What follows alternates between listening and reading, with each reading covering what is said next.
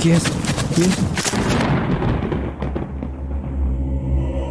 Antiguos espíritus del mal, transformen este podcast decadente.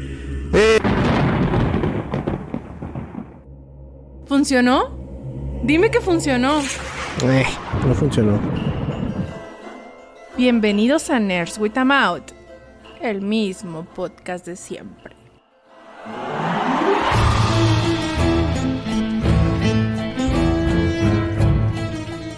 Pues el podcast, no, el podcast no, el ritual sigue sin funcionar y sigue siendo el mismo podcast de siempre. ¿Cómo estás esta semana? ¿Ya descansaste una semana, güey? ¿Tuviste tiempo de relajarte?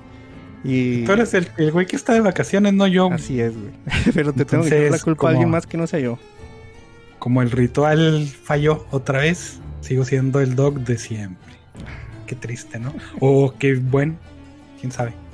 Sí, generalmente cuando tenemos invitados hacemos un, un fuera de canon para, eh, no sé, para no, no estar, eh, salirnos un poquito pues de lo de, de lo, de lo mismo, pero no, ahora decidimos que los invitados van a estar en un Nerds with the Mouth normal y con nosotros nos acompaña la gente Fugitivos Podcast, Eh, Mike, Alec, Juan, no sé quién se quiera presentar primero, pero pues ahí, ahí andan con nosotros en el, en el, en el podcast. A ver, Juanito, tú eres el galán del podcast. Preséntate primero. Sí. Hola, yo soy Juan Carlos Sillán, mucho gusto. Mi Twitter es arroba juan-xhu. Hago fugitivos con Mike Santani, con el maestro Alec Palma. Y pues muchas gracias por la invitación, este nerds. Siempre quise decir eso al aire. Nerds. Eh, me cagan los Simpsons. Perdón, no puedo decir groserías, ¿verdad? No, no se puede, Claro ¿verdad? que sí. Perdón. Ah, bueno, me cagan los Simpsons. este, yo soy Mike. Me pueden encontrar en Twitter como arroba Mike-Santana. Y pues gracias a Nerds with a Mouth por, el, por la invitación. Está chido el nombre porque creo yo es como la onda esta de Deadpool, ¿no? Afirmativo, Y exactamente. es por eso, ¿no? Ajá, entonces dije, ah, mira qué cagadito como Deadpool. Entonces el nombre como que me gustó. Y pues gracias por invitarnos. Me pueden encontrar ahí en, en Twitter, en Tinder, como. Ah, no, aquí no, perdón. Y ya, gracias. ¿Qué onda? Y pues yo soy Alec Palma, eh, pues gracias por la invitación. Yo soy ahí como la, el, el integrante más reciente del proyecto de Fugitivos, levantando el rating, o sea, era una caída ya evidente en el rating. Y Se, llevo yo y los números pues elevan bastante, ¿no? A veces uno tiene que, que tener esas funciones en la vida, pero gracias por la invitación a los nerds y, y bueno, eh, pues vamos a, a empezar si quieren. Fíjate que, que lo- vamos cumpliendo con eso de, de referencias de los Simpson para, para Mike. Entonces Sí. ya, ya llevamos una al aire y una antes. Vamos bien, vamos bien. Hay que poner un contador, ¿no? referencias de los Simpsons, dos. Qué dolor, qué dolor. No, no, no. Este, aquí ahorita en el chat anda M. Gecko que dice, eh, podcast de Panes y sin mí. No, dice, todavía siguen los fugitivos, rato que no les escucho. Es que duraron un rato en hiatus, ¿no? O sea, sí, el- les pasó lo mismo que a todos los podcasts nos ha pasado alguna vez. Y, y sí estuvo, ¿qué fue? Un, como un año, ¿no? Yo me acuerdo que sí veía mis suscripciones y era más de un año lo que tenían sin grabar. Ay, es que una disculpa a todos. Yo les sugeriría volver a buscarnos en iTunes. Es que nos cambiamos de servidor. No nos fuimos, nos cambiamos de servidor. Nos fuimos, ¿qué, ¿cuánto tiempo, Juan? ¿Meses? No, sí, poquito, sí ¿no? nos fuimos un ratote. Este, ¿Sí? y aparte, ¿sabes qué? No, como que no se nos prendió el foco de que había pandemia y que la gente estaba en su casa escuchando cualquier cosa. Entonces tuvimos que aprovechar ese, ese inter para meternos todavía más. Entonces agarramos ahí en la colita y regresamos apenas a finales del año pasado. Y Oigan, sí, no, nunca había preguntado por, por qué pararon. O este, sea, ¿Por qué se paró el proyecto? pues, aquí no, aquí no es el lugar, ¿eh? O sea, no A ver, vamos a los platicar Vox de quedan eso, ¿no? afuera. ¿Quién no le pagó No, a en quién? realidad, en realidad fue ahí por cuestiones técnicas. Este, de repente, pues nos quedamos sin, sin equipo para poder hacer el trabajo correctamente y Mike tuvo que hacer una inversión fuerte y pues ya con eso fue que, que pudimos salir adelante. Entonces, tenemos fugitivos de vuelta, muchas, sobre todo pues por Mike, ¿no? Gracias a él es que estamos de vuelta. Oye, Ah, pero sí, este, búsquenos otra vez para que se me, me fascinó, me fascinó el, el punto de vista porque dicen, es que no- nos cayó el 20 de que es pandemia y hay gente escuchando, entonces pues hay que regresar, ¿no? Y nosotros aplicamos exactamente la contraria, güey. Dijimos, es pandemia, ¿qué hacemos? Vacaciones. Entonces hacíamos las cosas muy intermitentemente. Sí, sí.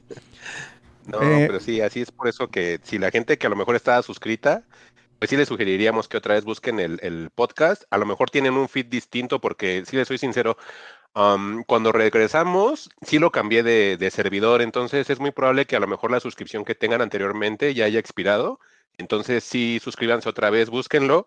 Estamos ahorita en el episodio 28, 28. ¿sí, verdad? Ajá. Sí. Entonces, pues sí, no hemos parado, tenemos por ahí mini reseñas, entonces, sí son como casi 40 episodios ya, entonces los que a lo mejor piensen que ya nos habíamos ido, pues no, entonces sí, búsquenle por favor otra vez y si nos quieren regalar una suscripción estaría bien chido. Sí, sí, sí. De hecho, eh, sa- saqué el comentario porque e- es exactamente lo que nos va a pasar a nosotros en esta semana.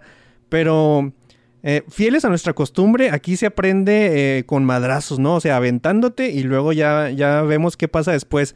Yo cambié el, el feed es- apenas ayer, de hecho lo cambié.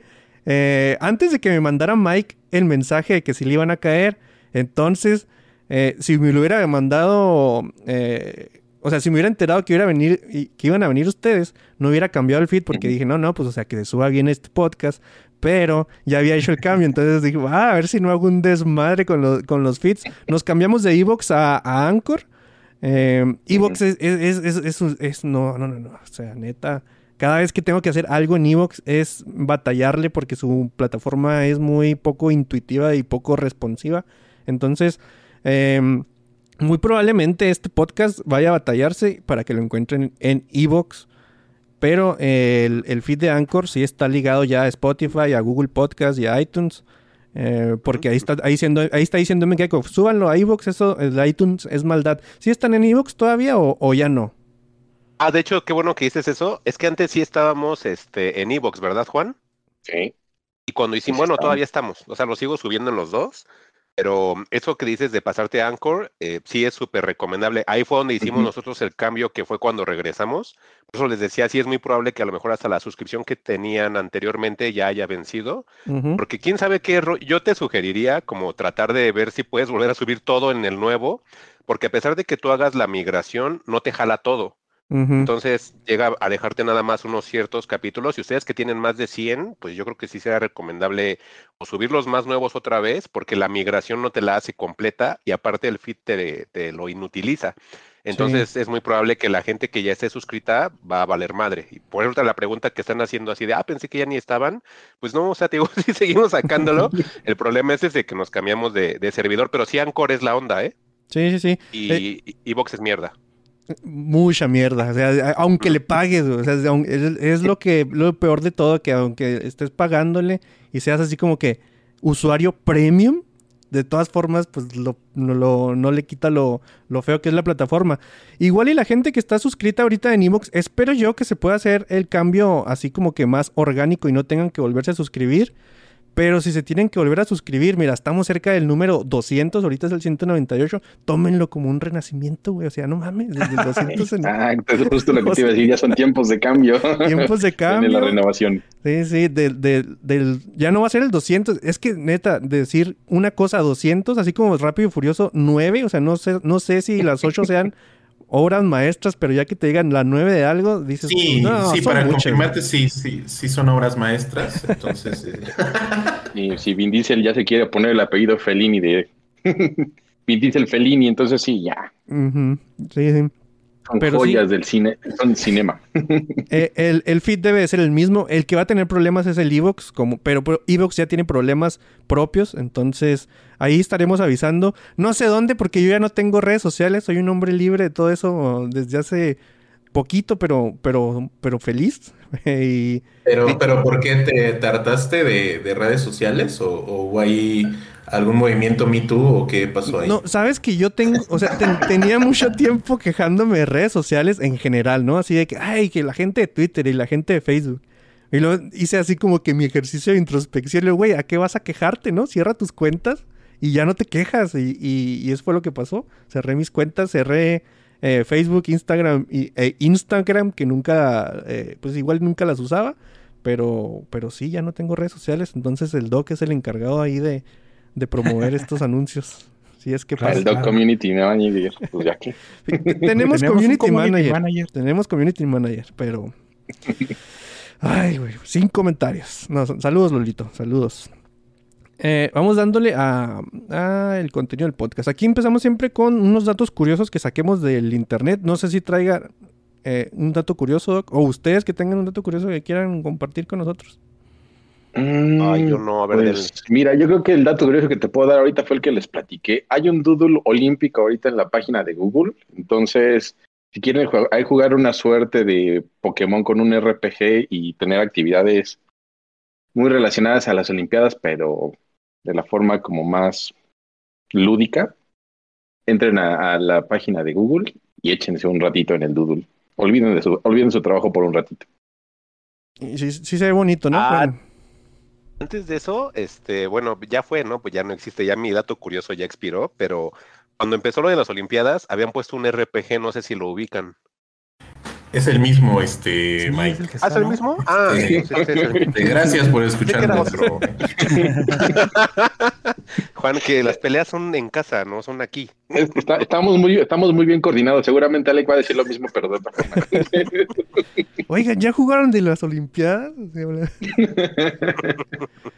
Ah, Perdón, continúen. No, no tengo yo datos curiosos. No sé si Alec tenga otro. Sí, yo traigo, pues más que un dato curioso, es como algo muy cagado que, que pasó hoy. No sé si se acuerdan que, o bueno, ya es costumbre de las jugueteras, como arruinar a veces las películas. Eh, no sé si recuerden que cuando se, recién se anunció eh, Godzilla contra Kong, al poquito tiempo Funko anunció una figura del Mechagodzilla y eso ni en los trailers había salido. Entonces el día de hoy la buena eh, Hasbro nos acaba de arruinar eh, la, nueva película de Cazafantasmas porque hoy se estrenó el segundo tráiler de la película y al final te dejan como un cameo, estoy casi seguro que esa es la voz de Bill Murray, pero no se, no se ve. Y justo hoy Hasbro presentó juguetes de la nueva película Ghostbusters Afterlife, donde se ve a Dan Aykroyd, a Bill Murray y a este dude, al, al negrito, eh, como viejos, este, a Winston, exacto, eh, Sí, pues que van a salir en la, en la película y pues nos acaban de, de arruinar. Eh, Ghostbusters, gracias Hasbro y gracias a los juguetes por arruinarnos nuestra infancia otra vez, ¿no? Bueno, no, no sentían como que estaba muy cantado, o sea, que, que iba a pasar. De hecho, si no pasaba, iba a haber un desmadre. eh, así. Espérate. está- estaba tan cantado que era acá hasta anunciado, vato. Sí, sí, sí. Ya- sí, ya habían Pero dicho ya que... nos sacaron, ya nos sacaron los looks, o sea, ya nos pasaron cómo se van a ver, o sea, o, o sea, igual eso ya es como pasarte, ¿no? Sí, sí, sí. De hecho, a mí el que se me hizo bien chido, pero a la vez no tan chido, fue el de Spider-Man. De que ya está nuevo traje y nuevos poderes, te anunciaban los juguetes, ¿no? Y decías, gracias por la sorpresa. Y luego después, este, te enterabas de que Loki iba a ser lo que disparara todo este asunto del multiverso. Pero ya habían anunciado el, el Doctor Strange y, y el multiverso de la locura, ¿no? Y, entonces entre ellos mismos, pues ya se habían spoilereado hacia dónde iban. Pero sí, sí, es, es bastante común y sobre todo en, en juguetes y sobre todo en Funko. Funko Mm. y, y Lego, ¿no? Tal vez. Sí. Fíjate, Sí, yo hecho, lo vería así como que arruinártelo si de repente Bill Murray no tuviera una pierna y, y fuera pierna, pierna hecha de slime, ¿no? Algo así dices tú, no mames, ¿qué le va a pasar a Bill Murray, no? Pero, pero sí como Ajá. que me imaginaba que sí iban a estar. Jus- justo de eso bromeábamos. Yo creo que lo único que nos falta es que quieran atrapar a Egon en la película, ¿no? Eh, sí va a salir. Estaría bien, sí, estaría bien chido. Sí, Es Y- maligno, atrápenlo. A ver, va, va a salir, no sé si, si qué tan fans de Dragon Ball sean, de esa imagen donde está Gohan y, y Goten lanzando un Kamehame y luego baja la, la forma de, de Goku así de fantasmita y les ayuda. Así va a salir Egon, qué pero estás con- hablando. Yo sé La que no, no. pero- Eh, Esperaba que alguien sí. Bueno, Yo, yo tiré el anzuelo. Sí, sí, güey. sí me, lo- sí me lo imagino, esa parte sí, sí la recuerdo. Entonces, sí, incluso Mike le puso a su perro Gotenks, entonces ahí, ahí tenemos dos fans de Dragon Ball. No, es cierto. No, el que es fanático del anime, monas chinas y ese rollo es Juan. Él sí les va a entender todas esas referencias. ¿eh? Él sí es fanático de esa onda. oye, ya no me sentí mal entonces. No, sí, Sí, seguro sí. sí te entendió, por eso estaba riendo. Pues miren, ahí les Estaría bonito que, que se, que se le haga un homenaje. Perdón. No, no, dime, dime, dime. No, adelante, adelante, ya, Ya- ya había terminado. Les iba a soltar el dato curioso de la cajita feliz. La cajita feliz de McDonald's fue inventada en Guatemala por Yolanda Fernández de Cofiño. Eh, básicamente fue nomás para simplificarle, de- darle algo a los morros. O sea, los morros nunca saben qué quieren. Pues, métele un pan ahí a la brava. Pero eh, el dato curioso es de que sea eh, Guatemala el, el país donde se originó esto. Y luego ya fue después absorbido por, pues, por una cadena de Chicago. Y después, eh, pues eh, globalmente la cajita feliz de McDonald's, ¿no? Está, bastante bueno. Muchas cosas así ocurren y, y ni siquiera nos damos cuenta, pero... Y, y hay gente que nunca se lleva el crédito que merece, casi como, como esta señora guatemalteca. Está, interesante eso. Ajá. Además se llama, se apellida Cofiño, ¿no? Eso estaría bien chido que se llama la Cofiña Feliz o algo así, no sé, podría llevar su nombre o no sé. Sí, tienes razón, güey. Eh, ahí les va otro. Un ranger del Yosemite Park describe que una de las tareas más difíciles en el parque es diseñar los botes de basura, güey. Tienen que ser lo suficientemente fáciles para los humanos, pero difíciles para los osos. El problema aquí, y para sorpresa de nadie, es que hay osos muy inteligentes y humanos muy estúpidos, güey. Entonces, llegar a ser un, un bote de basura que sea eh, funcional para los dos bandos es, es una de las tareas más difíciles del Yosemite Park. Sí, Ya ni no, porque no me tiene una acuerdo. de instructor. Sí. no me acuerdo en qué otra ciudad de Estados Unidos eh, tenían ese preciso problema del diseño, ¿eh? Pero era con los mapaches, Mm. de que llegan los mapachillos a robarse comida, entonces mucha gente decía, a ver, ingenieros, pues pongan una pinche piedrota arriba y ya no levantan la tapa. Y... Pero sí gastaban una, una cantidad así bien absurda, ab- absurda de, de presupuesto en diseñar botes de basura. ¿Sabes que quiero, quiero una, una disciplina de, de Olimpiadas que sea de abrir botes de basura osos contra hombres, güey? Y creo que nos llevaríamos muy buenas risas ahí eh, en una que otra partidilla. No, no sé, güey. No sé si se llamarle partida, Está muy pero... rara tu, ¿Eh? está muy rara tu idea. Y ahí Y va... yo creo que a lo mejor hombres con botargas de osos, Ah. porque pues igual que cuidar a la naturaleza, ¿no? Exactamente. Eso, eso estaría muy, muy bien.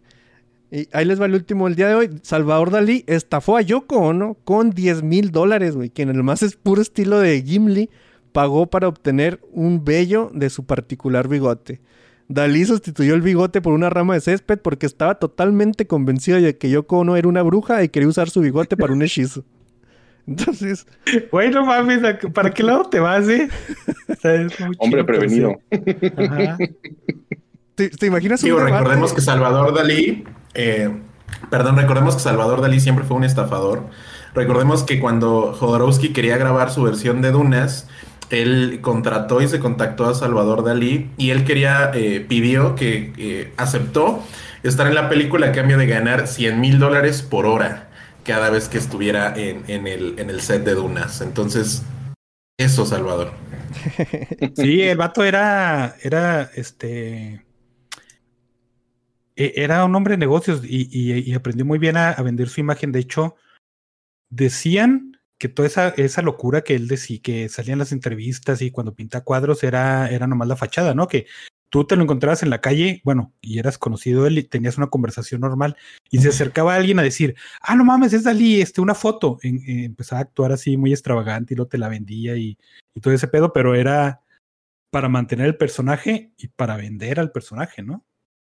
Hombre de negocios, güey. Visionario, Sí, hombre sí, de sí. negocios. Sí, sí, sí te la creo, ¿eh? Mu- O mucha- sea, iba al Starbucks Dalí, ¿no? O sea, y Sí. ya si se lo encontraban, le aventaba el café a alguien, ¿no? Fíjate que ahorita que Sí, están tan de, sí. que están tan de moda. Dime, dime, perdón. Intervenida con la saliva de Dalí.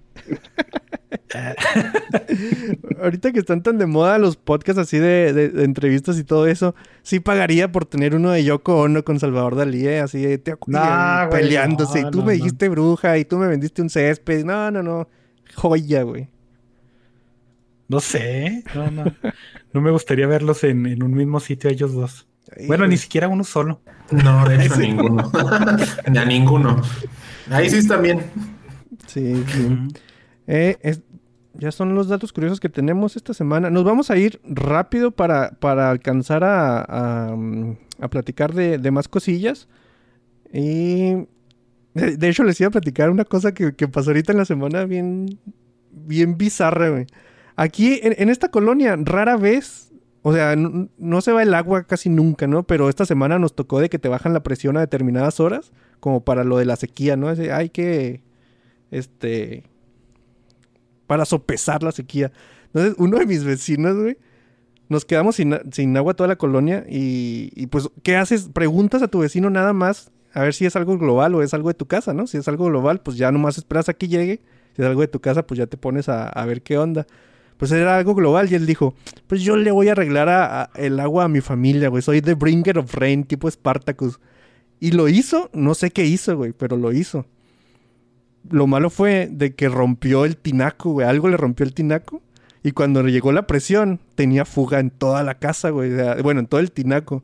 Acababan de poner el poliuretano en, en- en- en el techo de su casa. Entonces se levantó todo el poliuretano, güey, que, que acababan de poner hace como un mes. Y el vato dijo, ah, no mames, esta cosa se desprendió y lo agarró y lo tiró a la tubería y tapó la tubería, vato. Ah, es Entonces, duró toda la, toda la madrugada, toda la mañana, tirándose el agua, güey. Y el poliuretano acá todo yéndose para todos lados. eh, la, la tubería tapada y luego llega el, el fontanero y lo 1200 varos, güey, por, por arreglarte todo este pedo.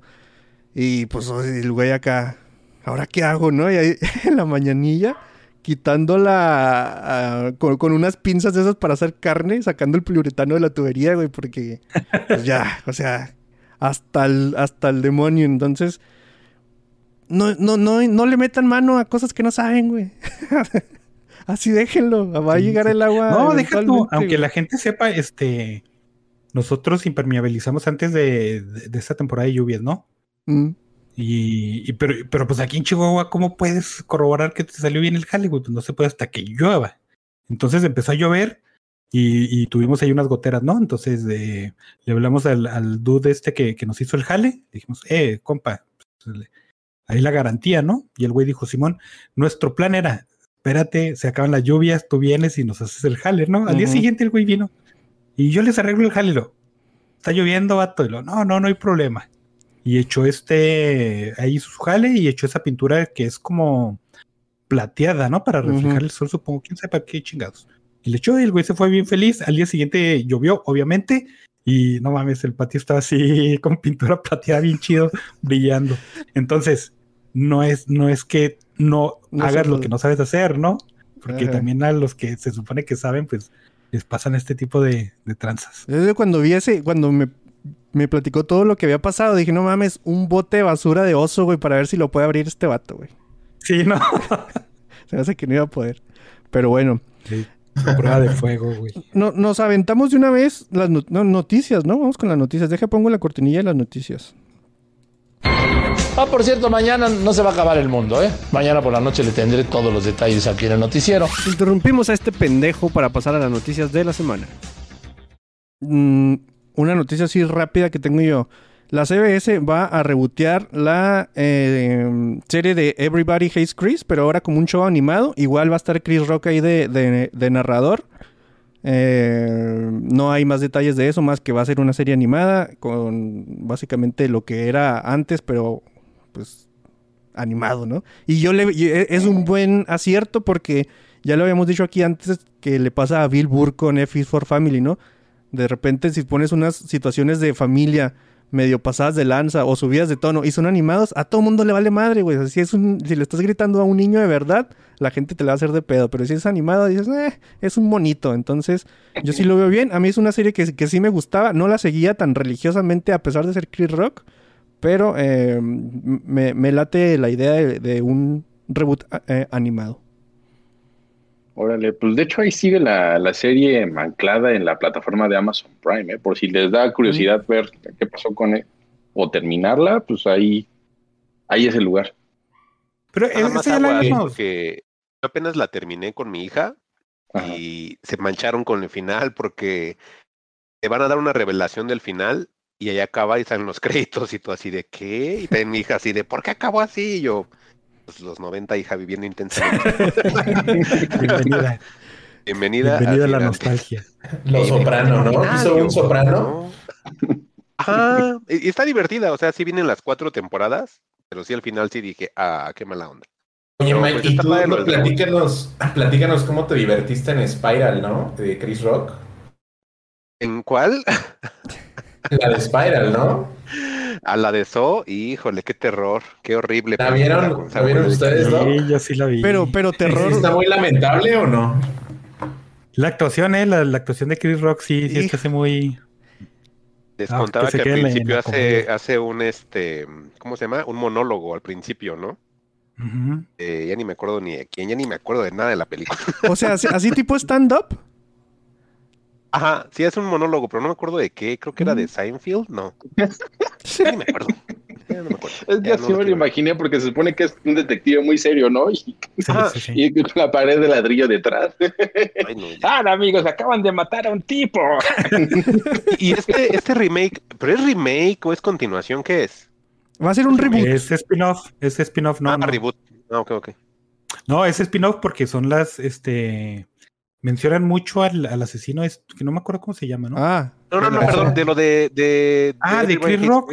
Ajá, no, sí, la, la noticia dice reboot. Ujú. Sí, sí. Ah, ok. Ah, Muy, muy cual- probablemente ahí sí vaya a tener el final entonces que, que debería, ¿no?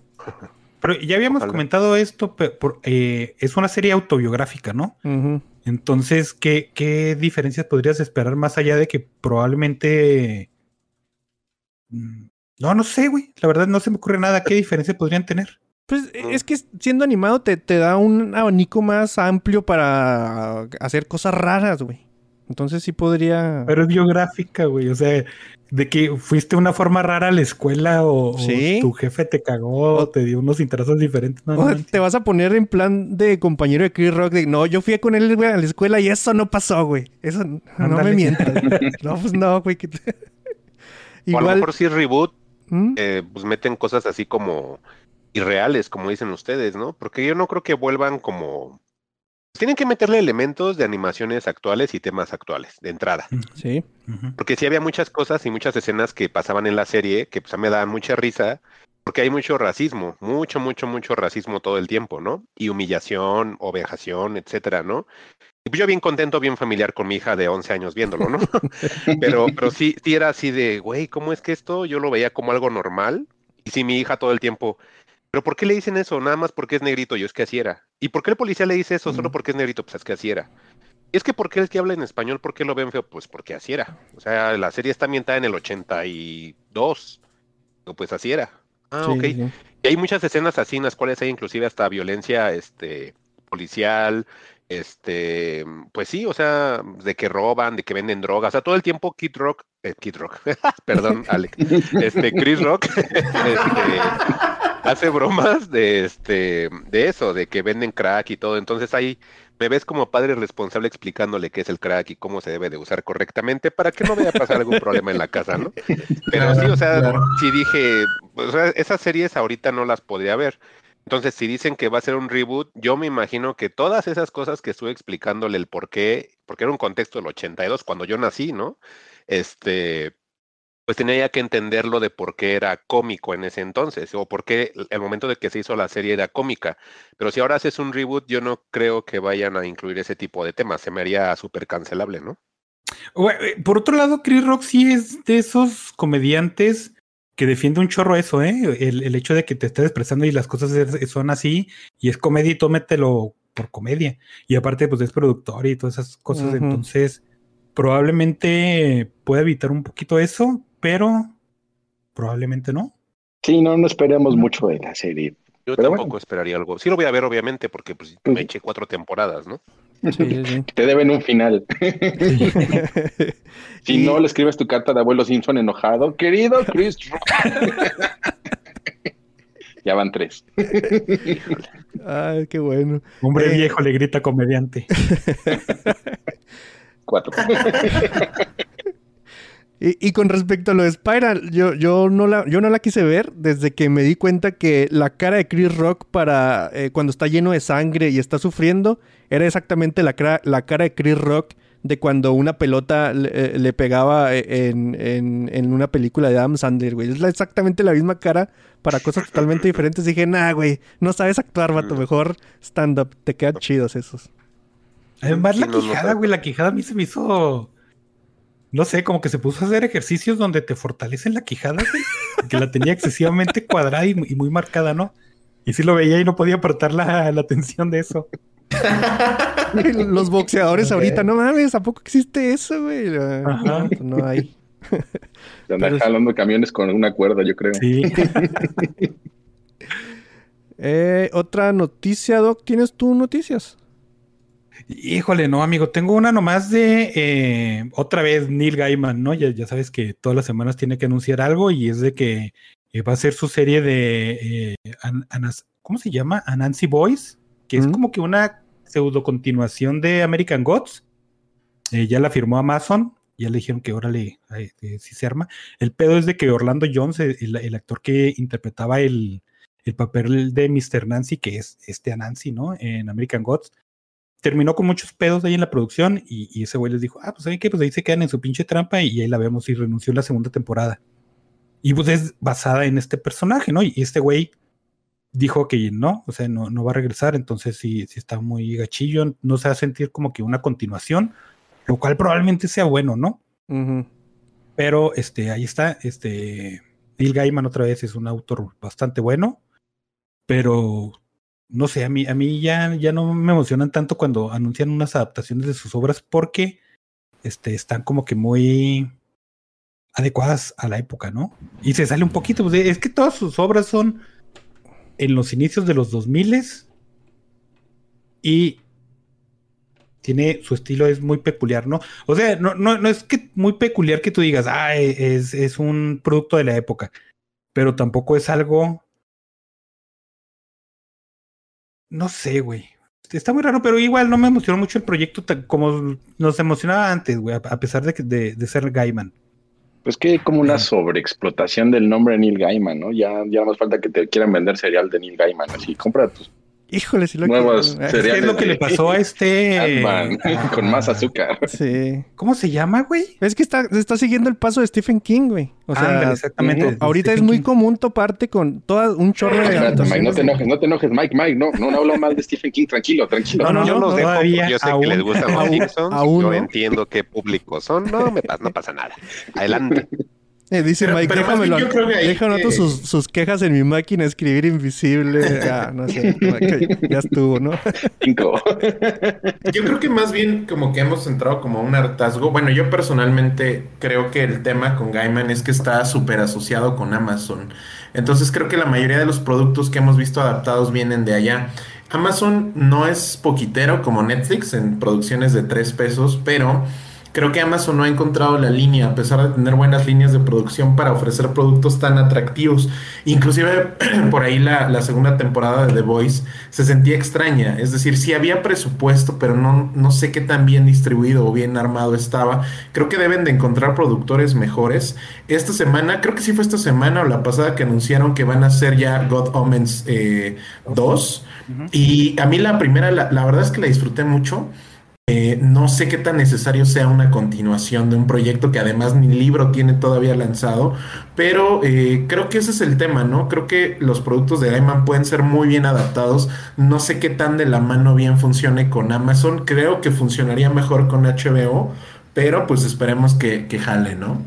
Es que el, el problema, a mi parecer, es, es mm, que como que la productora no confía en que sea un producto de una sola temporada, ¿no? A nosotros también nos fascinó Good Omens, ¿no? Yo pues, la adoré.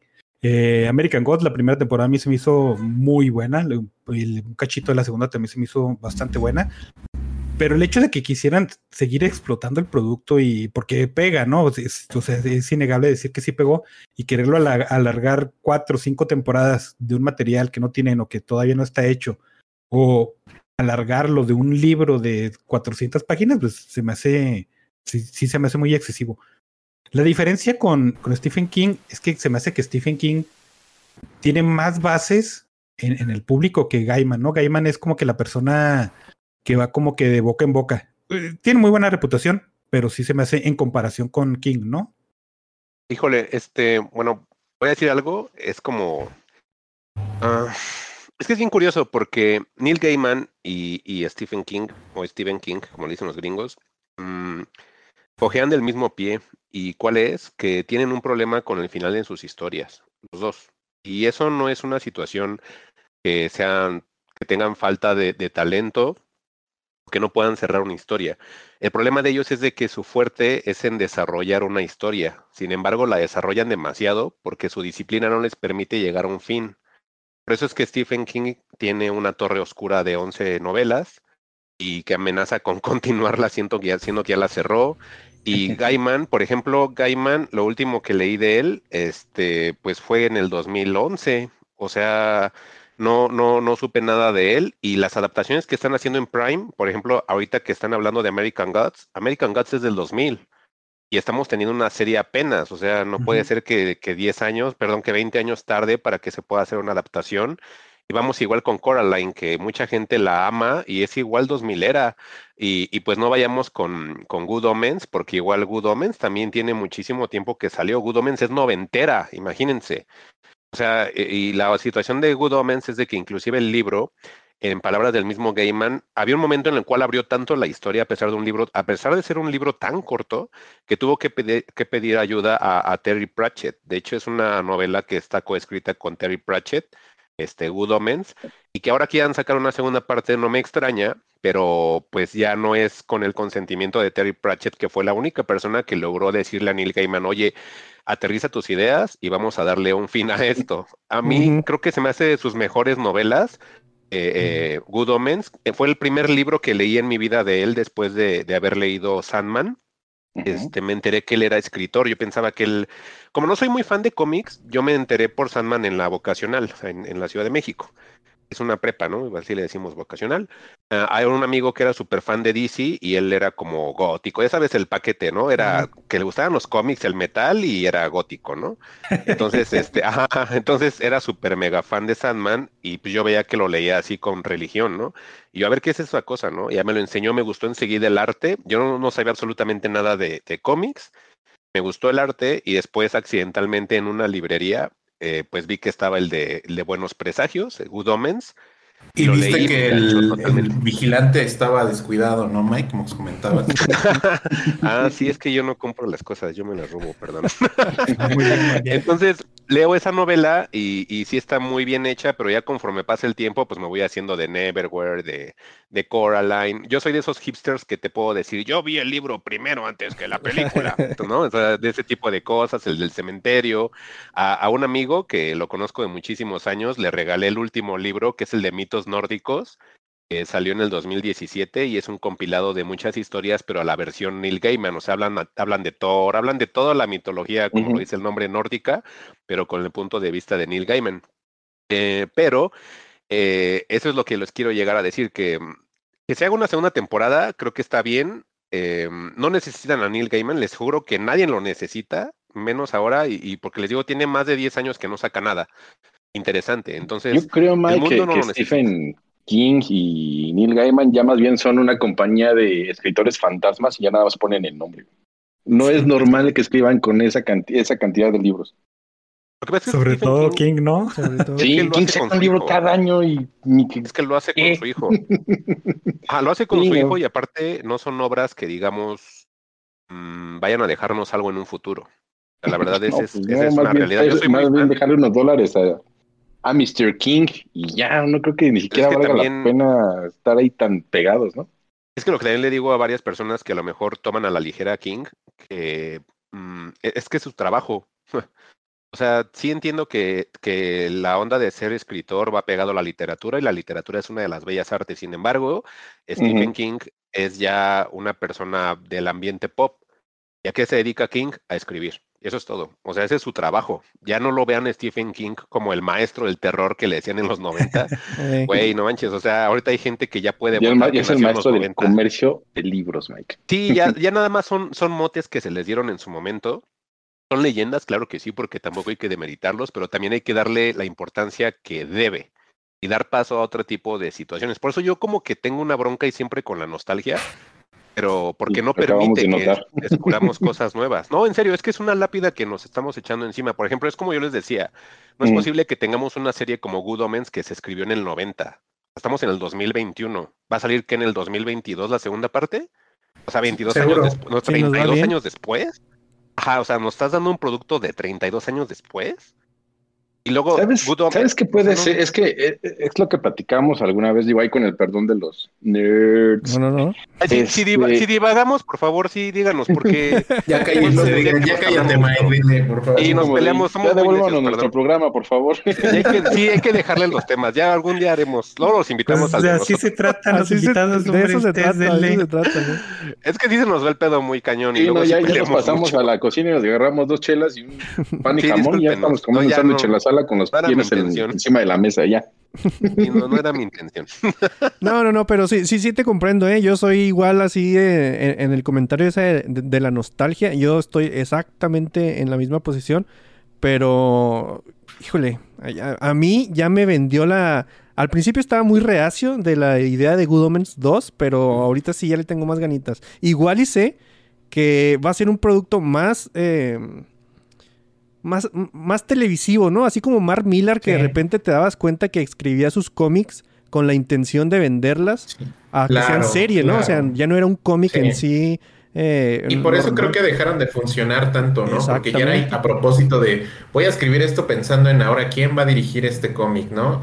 Y, y se siente, se perdió la frescura. Creo que Mark Miller al inicio tenía, tuvo unos golpes de frescura impresionantes. Yo soy muy fan de la primera Kikas y la segunda Kikas creo que está súper eh, infravalorada. Creo que Kikas 2 es una gran película con mucho nivel de violencia. Eh, le pasó lo mismo con Kingsman. Creo que la primera Kingsman es muy buena y ya la dos ya ni hablar. Estamos en espera de la tercera, que en realidad va a ser una precuela. Pero sí, creo que lo que dices es, totalmente cierto. Cuando ya planeas con una cierta dirección, pues creo que pierde todo el impacto que puede tener, ¿no? Sí, sí, sí. Y, y es lo que temo que vaya a pasar yo con, con esta de Good Omens 2.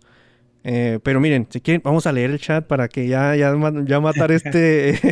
ya- porque se me ha olvidado para matar el, el, el, el tema y no se sientan como que. "Ah, Ay, sí invadimos". Mike. No, no, no se preocupen.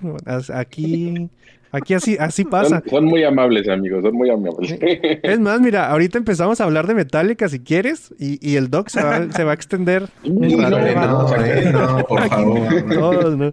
Eh, dice Pipo, ah, carijo, ah, canijo, ¿de dónde cinco? Está muy impresionado Pipo de que tengamos más de dos amigos. Entonces, pues Nos Pipo, pagaron. eh, eh, pues todavía están, son preguntas del, de- del feed del Evox, que si ya se murió. Eh, eh, otra vez, lo- la tirada es que siga y que no tengan que cambiar de, de suscripción ni nada. A ver si se puede. Si están suscritos en, en cualquier otra cosa que no sea Evox, eso no va a cambiar nada. Pero pues Evox es Evox y eh, for- eh, funciona de formas muy extrañas. Steiner te manda saludos. Darío Alexis dice, ALV, ¿cuántos Steiners? ¿Qué onda? Eh, este es el crossover que nadie pidió y todos necesitaban, dice Darío Alexis. Mm, y que se va a Vamos llamar el capítulo Mike Santana y todos los demás. ¿eh? Eh, muy fan, Darío Alexis. Me agrada, me agrada. Trajiste me a tus paleros, Santana. Ah, trajiste paleros, Argentina. Santana, eh, Arriba cacharon. Argentina, arriba Apareces de Argentina. morena, muchacho. Arriba Argentina, perros. Yo, yo sigo sentido Es que con Darío Argentina, Alexis Darío. por, por matar mi investigación, pero, pero te quiero, Darío. No, no, no importa que haya sido así conmigo. Eh, otra, Crack, Alexis.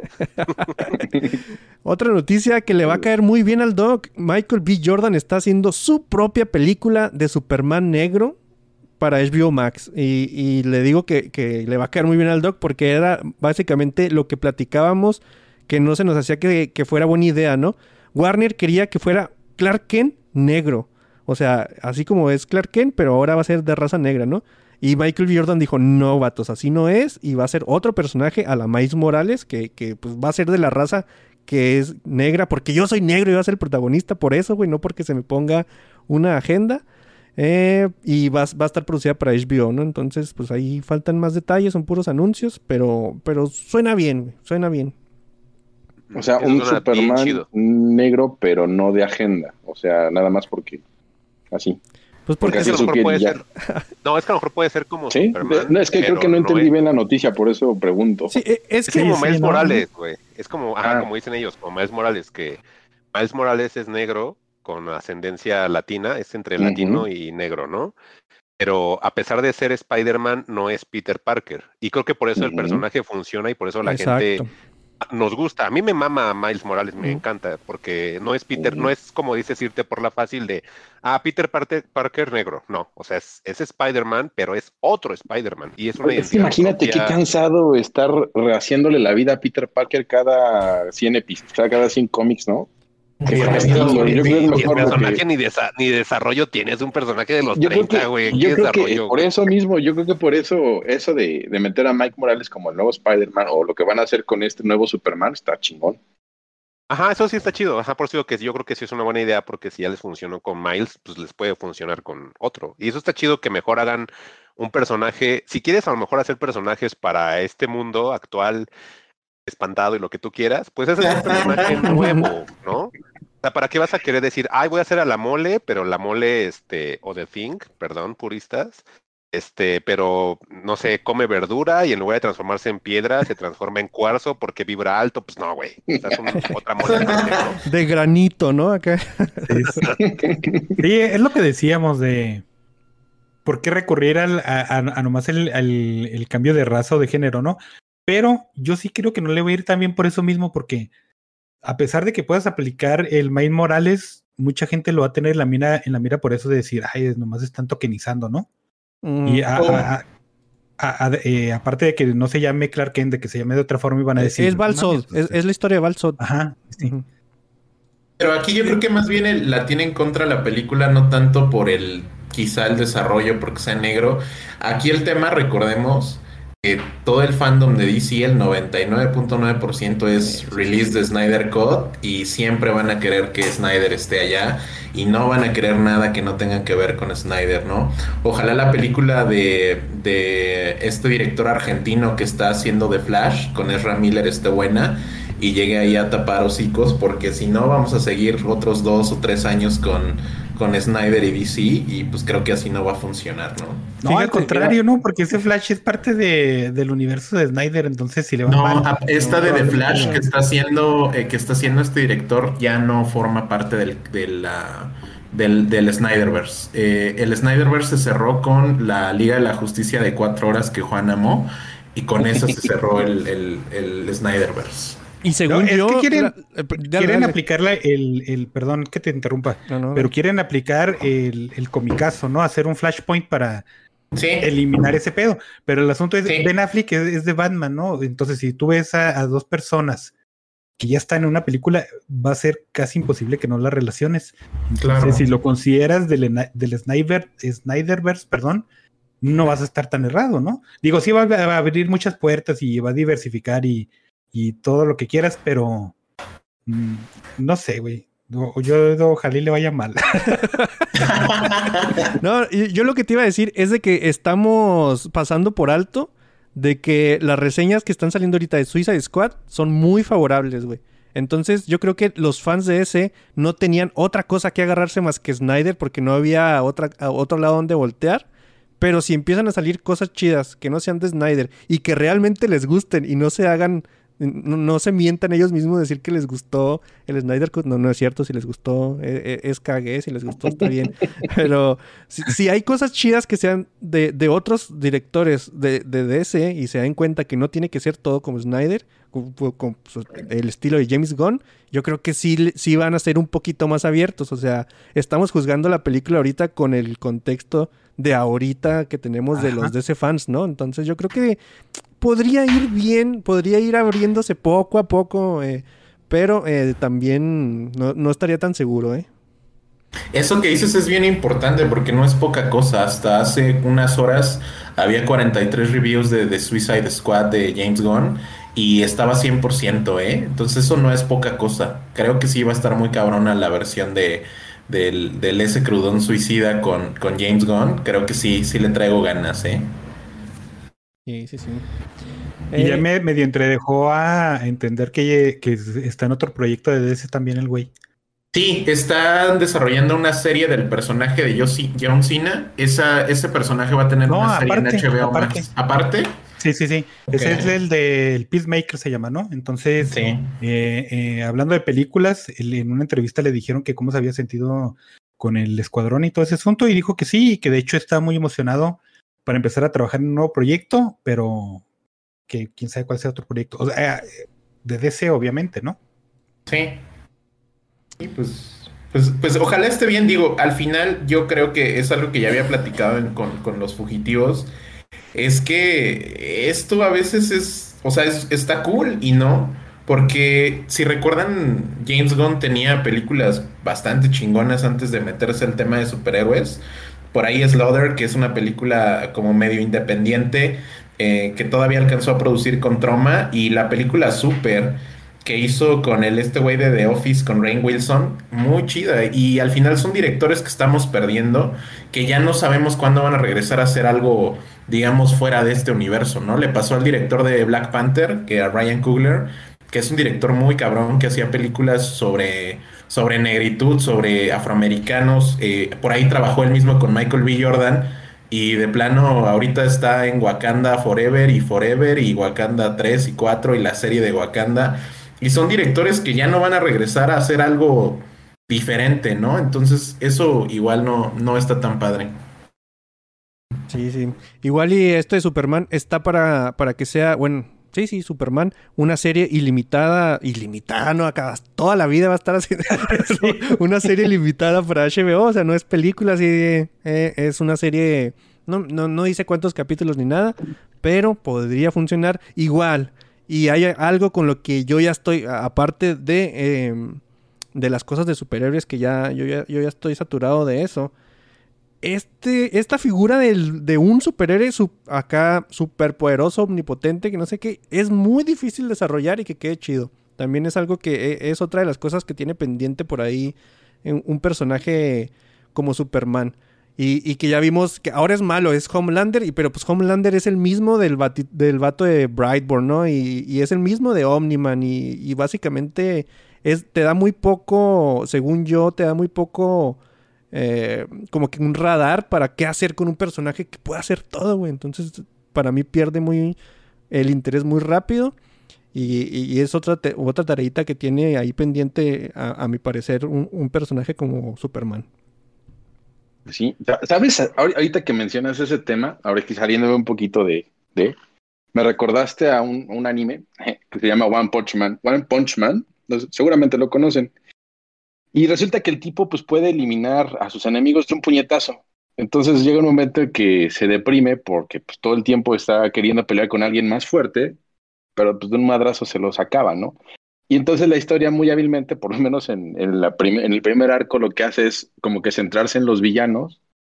Y ya cuando llega el momento de, de la verdad, pues sí le, le hacen la batalla, pero pues al final él siempre va a ganar de un madrazo. ¿no? Sí, pe- pero sí, sí es una forma diferente de explorar eh, eh, ese arquetipo del superhéroe super ganador, poderoso y todo eso. Que, que siento yo que todavía me falta ver en la pantalla grande, ¿no? O en, o en la tele o en una serie live action, pues. Pues sí. aún. Pero, pero está, está bien. eh, eh, igual y, y puede salir algo chido.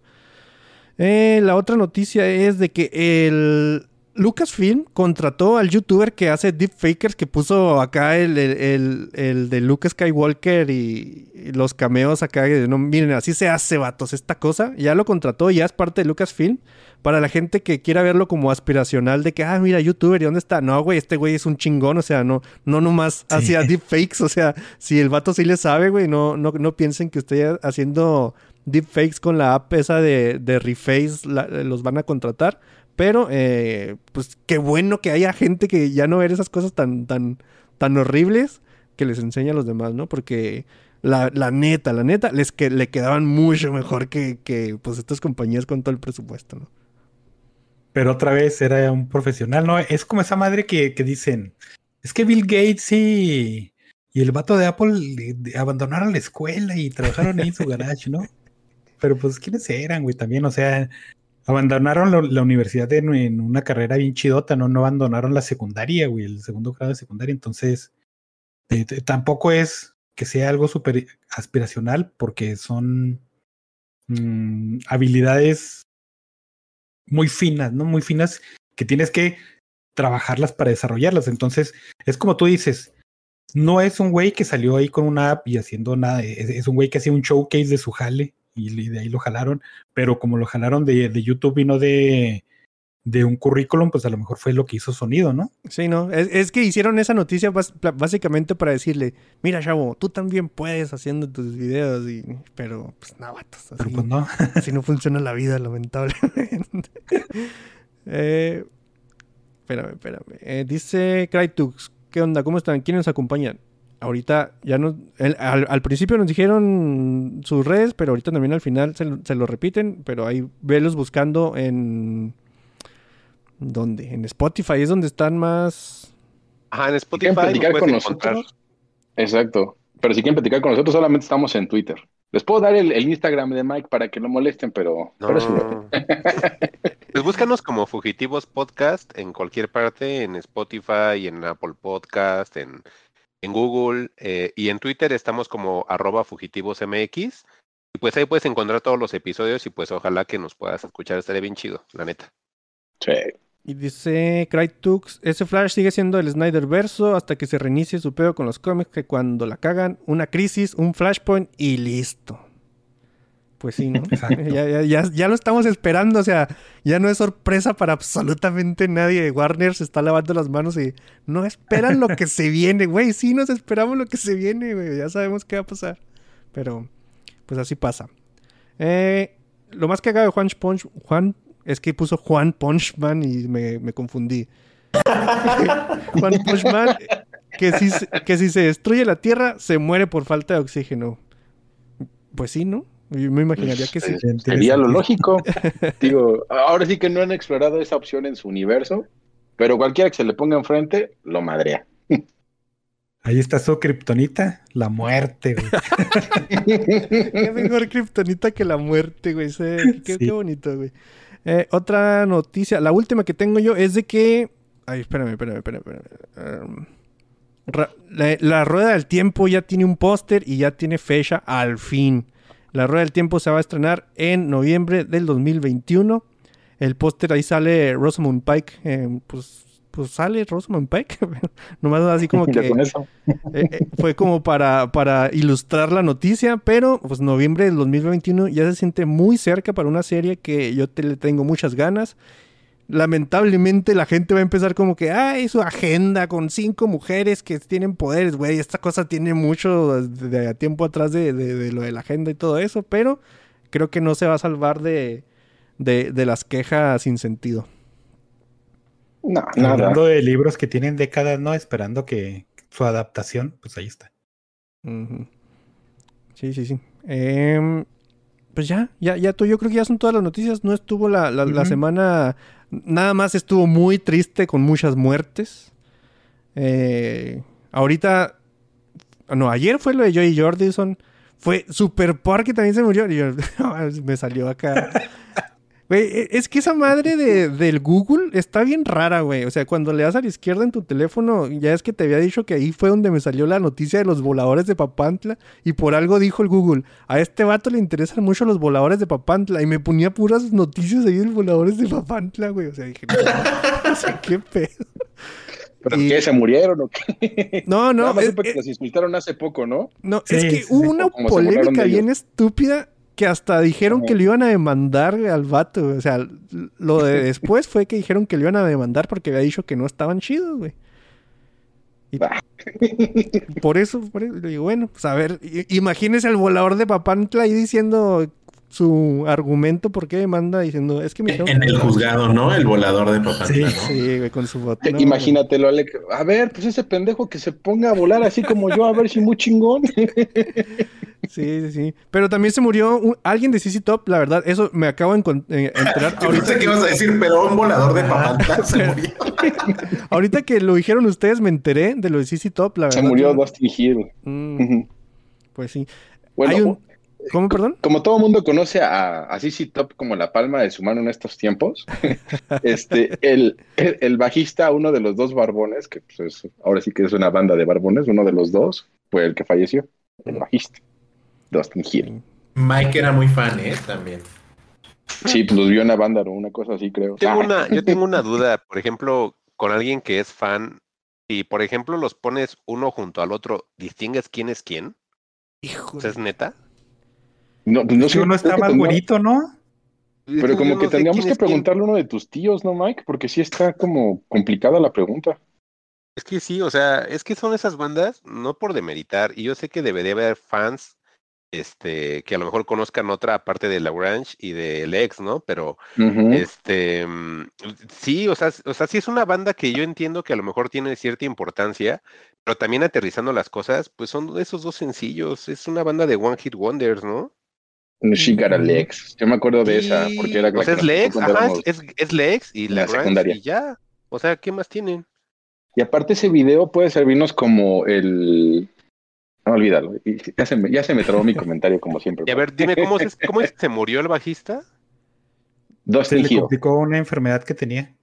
¿Dustin qué? Ah, Hill. Pues se murió de 72 años, Mike, entonces... Mm.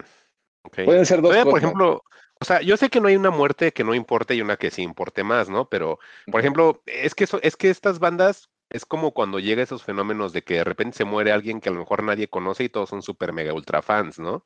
Pues y en el caso de como lo que ha pasado con, con ACDC, ¿no? Que de repente se mueren este, integrantes, pero pues no son, no son Malcolm, ¿no? Entonces como que... Ajá. O Angus. pues. O Angus, ¿no? Ajá. Sí, entonces aquí es lo mismo así de, ¿cuál de los dos? El de la izquierda, ¿cuál? El que toca el bajo. Ah, ah, qué, qué mal. Este, sí, sí, sí, top, estaba bien. Chido. disculpen a Mike Santana. eh, pasemos ahí a la muerte de, de Joy Jordison. A ver, Mike, ¿tú qué opinas de esa muerte? no? Híjole, es- ese sí está feo, ¿eh? Porque... Soporta la música, eh. No, cálmate. No, tampoco, porque pues todo el new metal era metal de fiesta, ¿no? Es lo que siempre les he dicho que es una sustitución de lo que dejó el glam metal. O sea, Limp Bizkit, yo siempre he pensado que es una banda bien divertida porque Limp Bizkit vino a tapar el hoyo que dejó Motley Crue, ¿no? Y Rat y todas esas bandas, ¿no? De desmadre, nada más. Entonces el new metal era, era eso, eran bandas de desmadre que no son malas porque eran muy divertidas. O sea, yo vi varias bandas antes del 2000 y a principios del 2000 y me la pasaba increíble en esas tocadas. Entonces realmente cumplían su cometido, ¿no? Pero de lo de la muerte de Joy Jordison sí siento que es como mala onda para todos los fans, igual como con lo de CC Top, como les decía, quiero aclarar que mis comentarios no quieren decir que estoy aminorando una muerte sobre otra. Lo nada más que obviamente sí conozco más el, el trabajo de Joy Jordison, porque pues a mí Slipknot desde el 90 y algo que salió su primer disco me gustó, tanto la indumentaria, la música que era como esa olita que andaba como de rap metal, pero era curioso porque era como más agresivo, ¿no?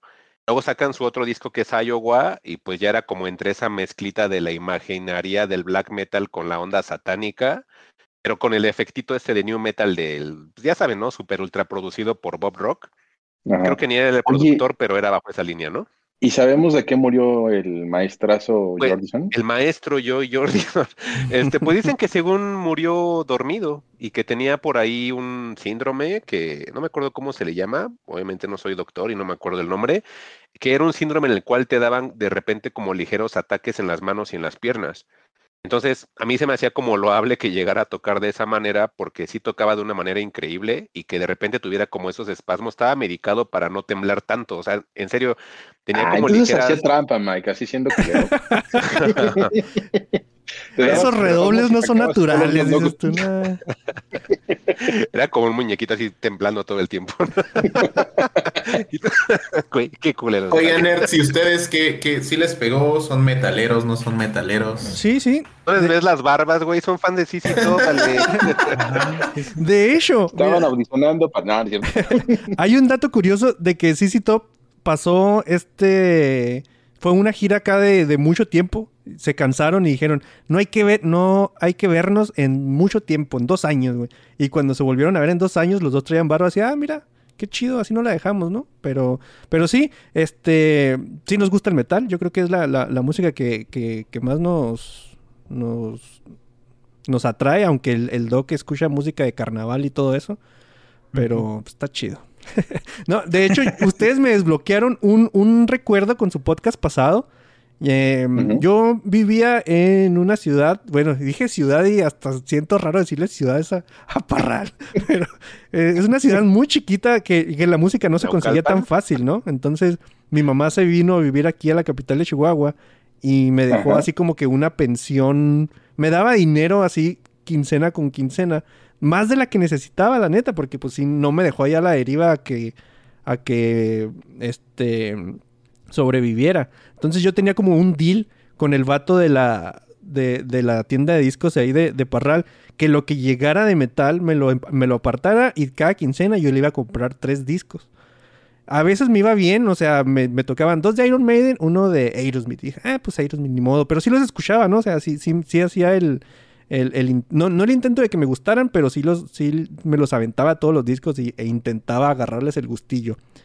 Hubo una vez que no me sentí más estafado en toda mi vida cuando el tercio de discos que me tocó fue Kid Rock, Limp Bizkit y Orgy.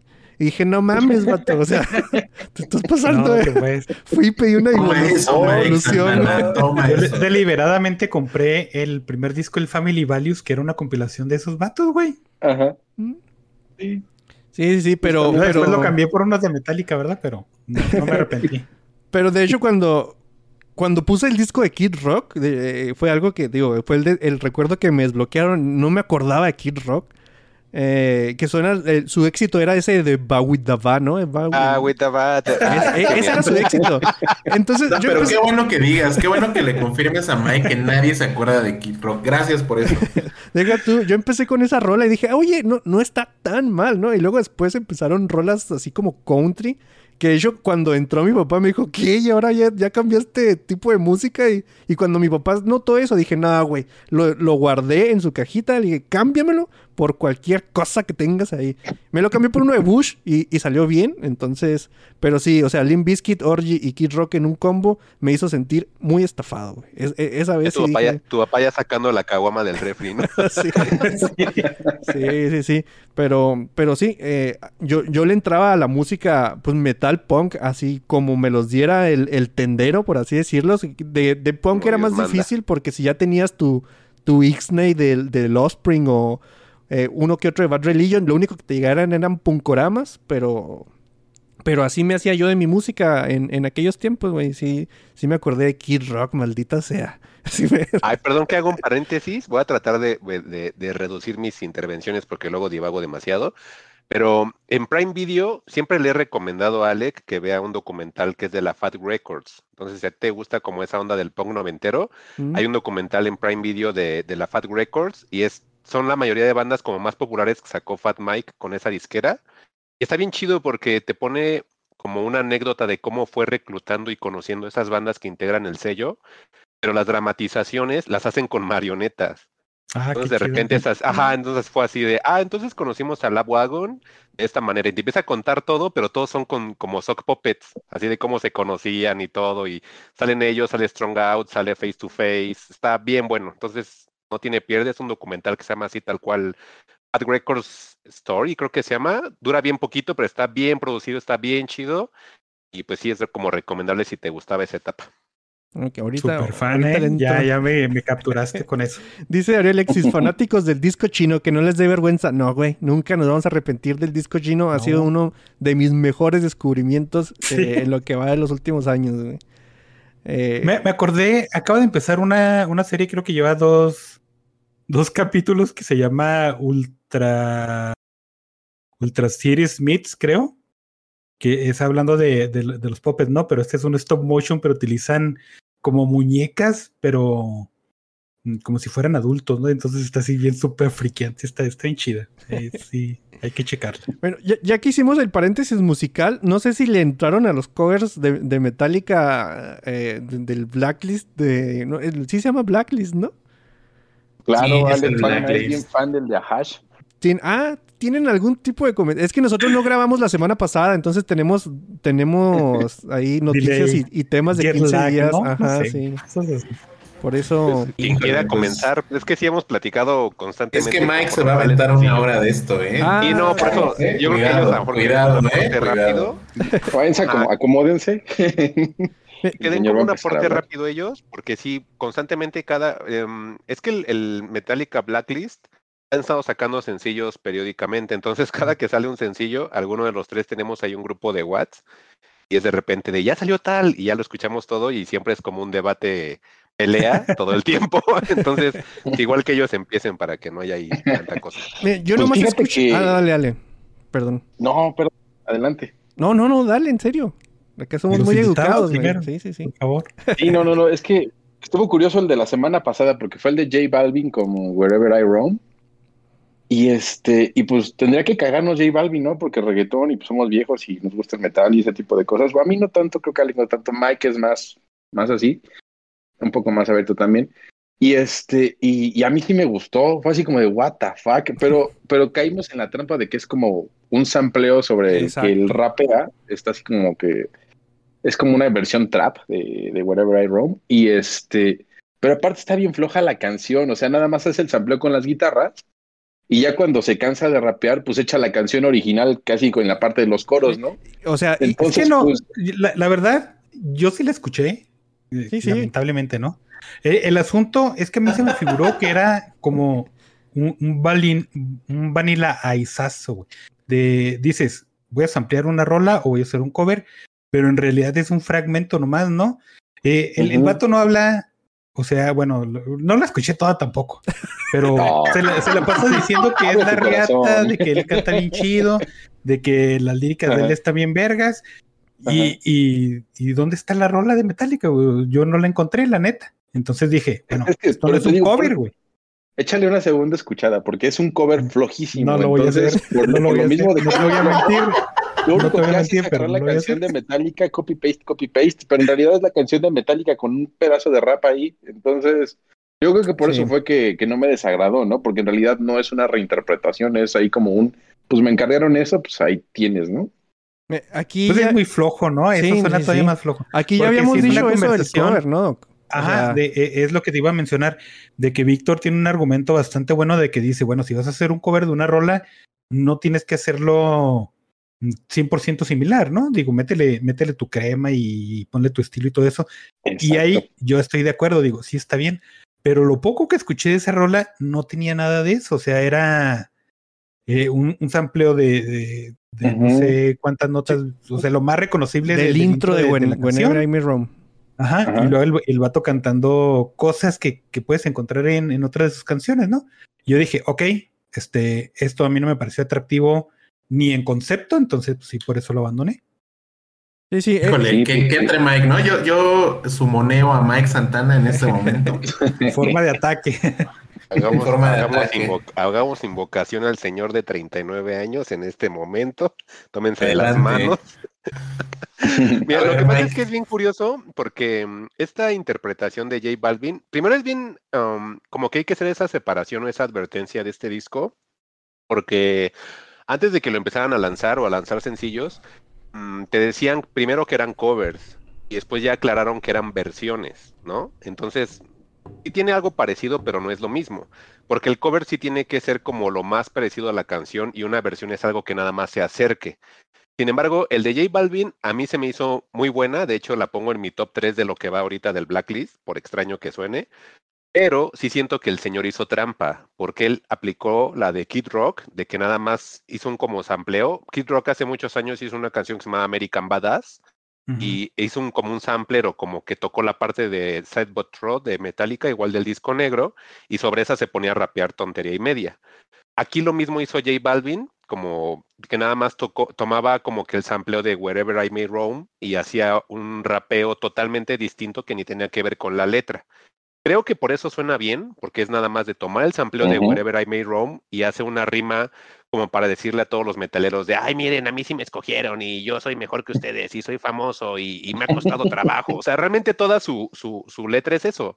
O sea, sacarse, perdón la palabra, pero sacarse el pene y echárnoslos así en la cara de yo sí puedo y ustedes no, y mírenme, mírenme, soy exitoso. Y ajá, realmente la letra eso te lo dice. Todo el tiempo es así de, ajá. yo lo logré, este, me esforcé y aquí estoy y me quieren tumbar, pero no pueden. O sea, es como el hip hop de los 90, ¿no? De muy de machito. Entonces, por eso le compré como el concepto y dije, ah, está bien. Sin embargo, sí siento que hizo un poquito de trampa porque realmente no es un cover y tampoco es una versión. O sea, el muy flojo nada más hizo el sampleo y hizo su rap encima, que sí está muy bueno el tema. Les digo, yo de lo que ha sacado ahorita esta Blacklist, yo lo pongo en el top 3. El primero lo, siempre voy a decir que el primero es de Off, es la banda de, de, de Kid Morris, que era el vocalista de Circle Jerks en su momento de Black Flag ahorita una banda de, de punk hardcore bien buena a sus 80 mil años que tiene el señor. Y, es, y hizo una versión, ya no me acuerdo qué canción fue la que tomó. Holier than pero es, Ah, sí, Holler Than Do, ajá. Y es una versión super mega punk que yo hasta digo, denle todo el disco negro a, a Off y que lo vuelva a hacer, pero bien. O sea, sí, porque realmente ese es como mi top. La segunda sería la de Miley Cyrus con Elton John, que es Nothing Else Matters, creo, ¿no, Juan? Sí, creo que sí. De hecho, ¿Verdad? creo que Alex se puso a cantarla en el chat, ¿no? Claro, baño. claro. Y la última esta de J Balvin, a pesar de esta trampita que hizo, pero las versiones están interesantes. Desafortunadamente, las versiones latinas creo que han estado quedando a deber muchísimo. Juanes, sí, sí, demasiado. O sea, Juanes, sí dije, güey, todos te conocen por el meme del latino, entre comillas, que, que canta Seek and Destroy. O sea, eres cagadito por eso. Tuviste la oportunidad de que Universal te dijo, a ver tú, este gatito, vente a cantar los- las versiones de Metallica. Se supone que es el mega fan y que se supone que en su background tocó en una banda de metal y todo. Y hace su versión y dices, güey, Eh, o sea, eres un poser. Aquí nos ¿qué dimos onda? O sea, cuenta no de que fan. todo eso era mentira, de hecho. Ajá, exactamente, sí, o sea, y de él me decepcionó mucho porque dije, híjole, ahorita Juanes así se va a deschongar, ¿no? Y, y tienes esa oportunidad, entonces te das cuenta que todo era una pose y nada más como que se colgó de la fama y quiso hacer su versión, ¿no? Y las chavas estas de Hash es un country muy mediocre, porque mm, eh, eh, Miley Cyrus a la corta edad que tiene le da cuatro mil veces vueltas a, la versión que hizo de Metallica. No sé si es porque esté Elton John, no sé si es porque esté Jojo Man en, en- en los, en las cuerdas, pero sí es una producción, tanto la producción como la manera de interpretación de Miley Cyrus es un country hasta sofisticado, me atrevería a exagerar a decir la palabra, a lo que hizo Hash. O sea, las versiones latinas sí no están quedando mucho a deber, salvo el maestro, como dice Alex, J Balvin. Eso es lo único. Y ya, perdón, ya no voy a... Mira, yo, yo nomás he escuchado tres, que fue la de Juanes, la de Hash y la de J Balvin. Eh, eh, no me ha gustado ninguna. La de J Balvin yo creo que es, es trampa, como dicen. O sea, no puedes tener, un- bueno, a, a mi parecer no puedes tener una, una canción de dos minutos y medio y que eh, un pedacito sea el sample de Metallica y todo el final sea Metallica, así como tal, cantando eh, el final. Entonces lo único que te queda de J Balvin es su, eh, su, participación como si fuera un featuring. Y eh, entonces tienes que sacar algo de la letra. Y la letra no me gustó porque sí es muy, eh, muy rapero de los 90, como dices tú. Y es algo que eh, aún y cuando sí escucho hip hop y algún, algo de rap, es algo con lo que yo nunca he este, congeniado, güey. Con eso de que yo soy chingón y todo eso. Yo, yo, yo, soy más de de, de barras, como se le dice, y, y, y si no, J Balvin no me gustó para nada. La de Hash, siento que tiene el, el, el síndrome del que el doc dice mucho del cine, o sea, que aquí hay cine mexicano y, y para que pegue te tienen que poner un jaguar, un azteca, un algo así. Entonces, como que las morras dijeron, oye, estamos haciendo la misma canción, ¿qué le ponemos? Para que se den cuenta que somos mexicanas. ¿Qué tal si trompetas de mariachi? Y entonces, ni en tu música usas trompetas de mariachi, güey. Entonces ahí le estás haciendo, eh, estás rompiendo tu esencia y, y- y no estás ni siquiera quedando bien con tu canción que estabas haciendo, ¿no? Ese tampoco es algo que, que no me concuerda. Al- hasta, hasta las trompetas y todo eso era un, un cover como te esperabas, ¿no? Es, es- es una balada, también está muy difícil sacarle así como que a- algo distintivo a una balada de un grupo que hace baladas, entonces prácticamente era la misma canción con ellas cantando.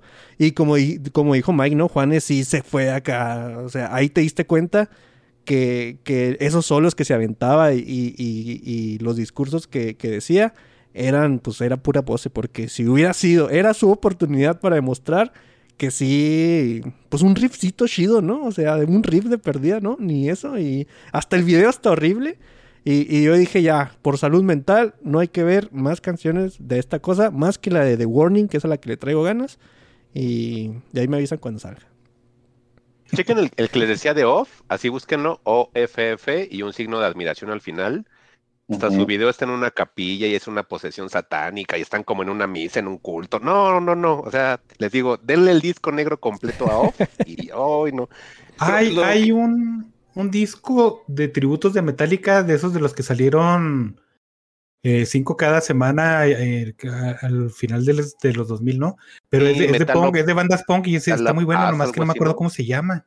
Y si hace cuál dice, si es ese metal, metaling up ass, algo así, que era como Metal Up Your Ass. Metal Up Your Ass. Sí, así se ese llamaba- mero, ese mero. Es que Está- se llamaba el- como gira que tenía Metallica en los 80 y adoptaron ese nombre y le hicieron ahí una modificación, pero sí es uno de puros covers de bandas de punk. Y les digo, en serio, ese no es por exagerar, pero ese, esa canción de Off es lo que hasta ahorita salva ese disco. Y, y yo tengo como mucha expectativa por el cover de Ghost. Porque Ghost a mí se me hace una de las mejores bandas para hacer covers de canciones pop.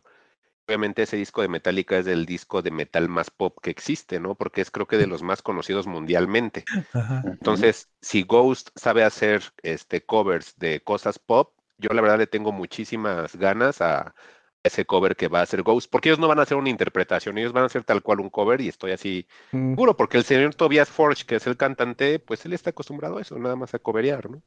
Sí. Perdón. Yo, yo me acuerdo que te- de, de chavito tenía mi playera de Metal of Your Ass, que era básicamente un enoro con una mano saliendo un, un cuchillo, güey, y, y a todo mundo le, le sorprendía mucho. Ay, güey, ¿qué es eso?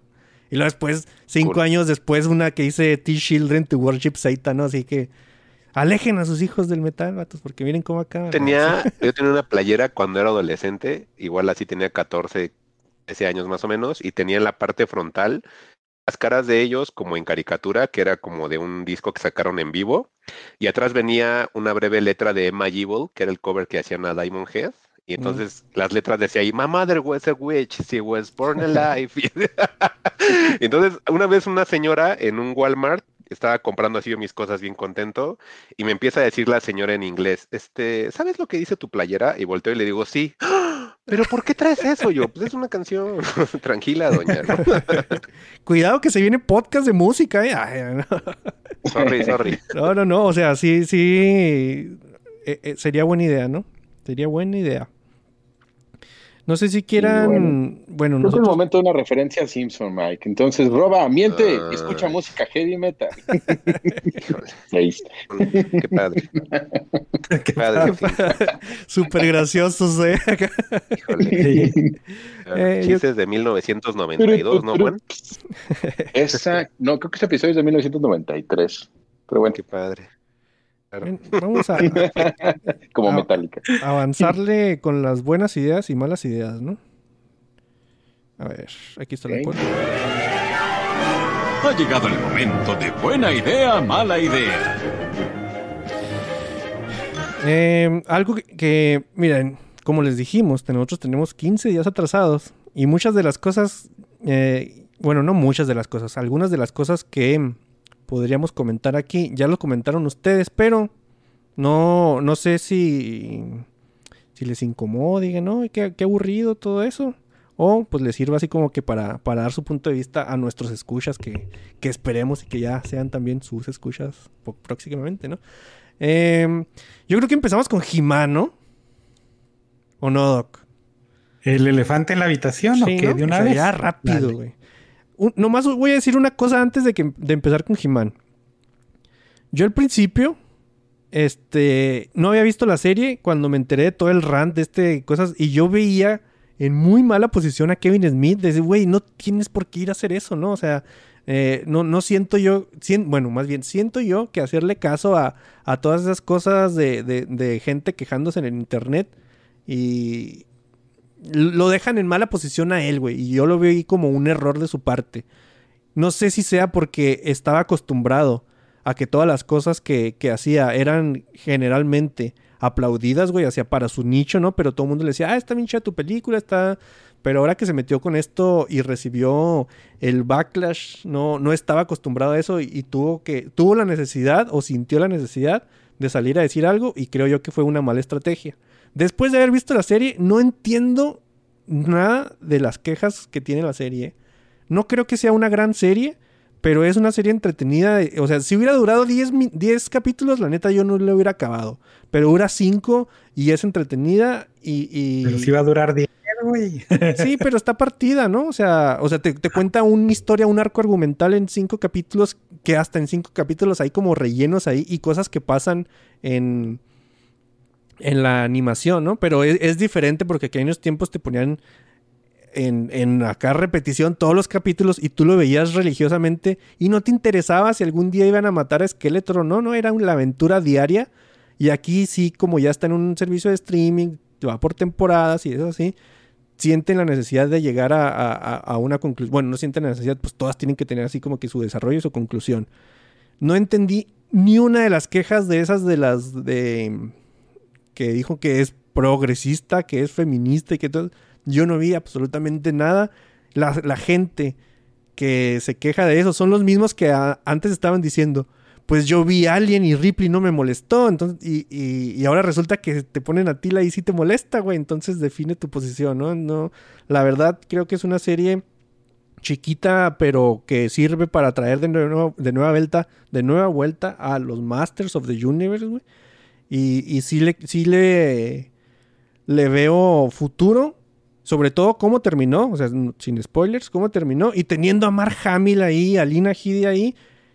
Güey, si, si tu mejor actor de voz es Skeletor, pues ¿quién quieres que sea el chingón de la película? O de la serie.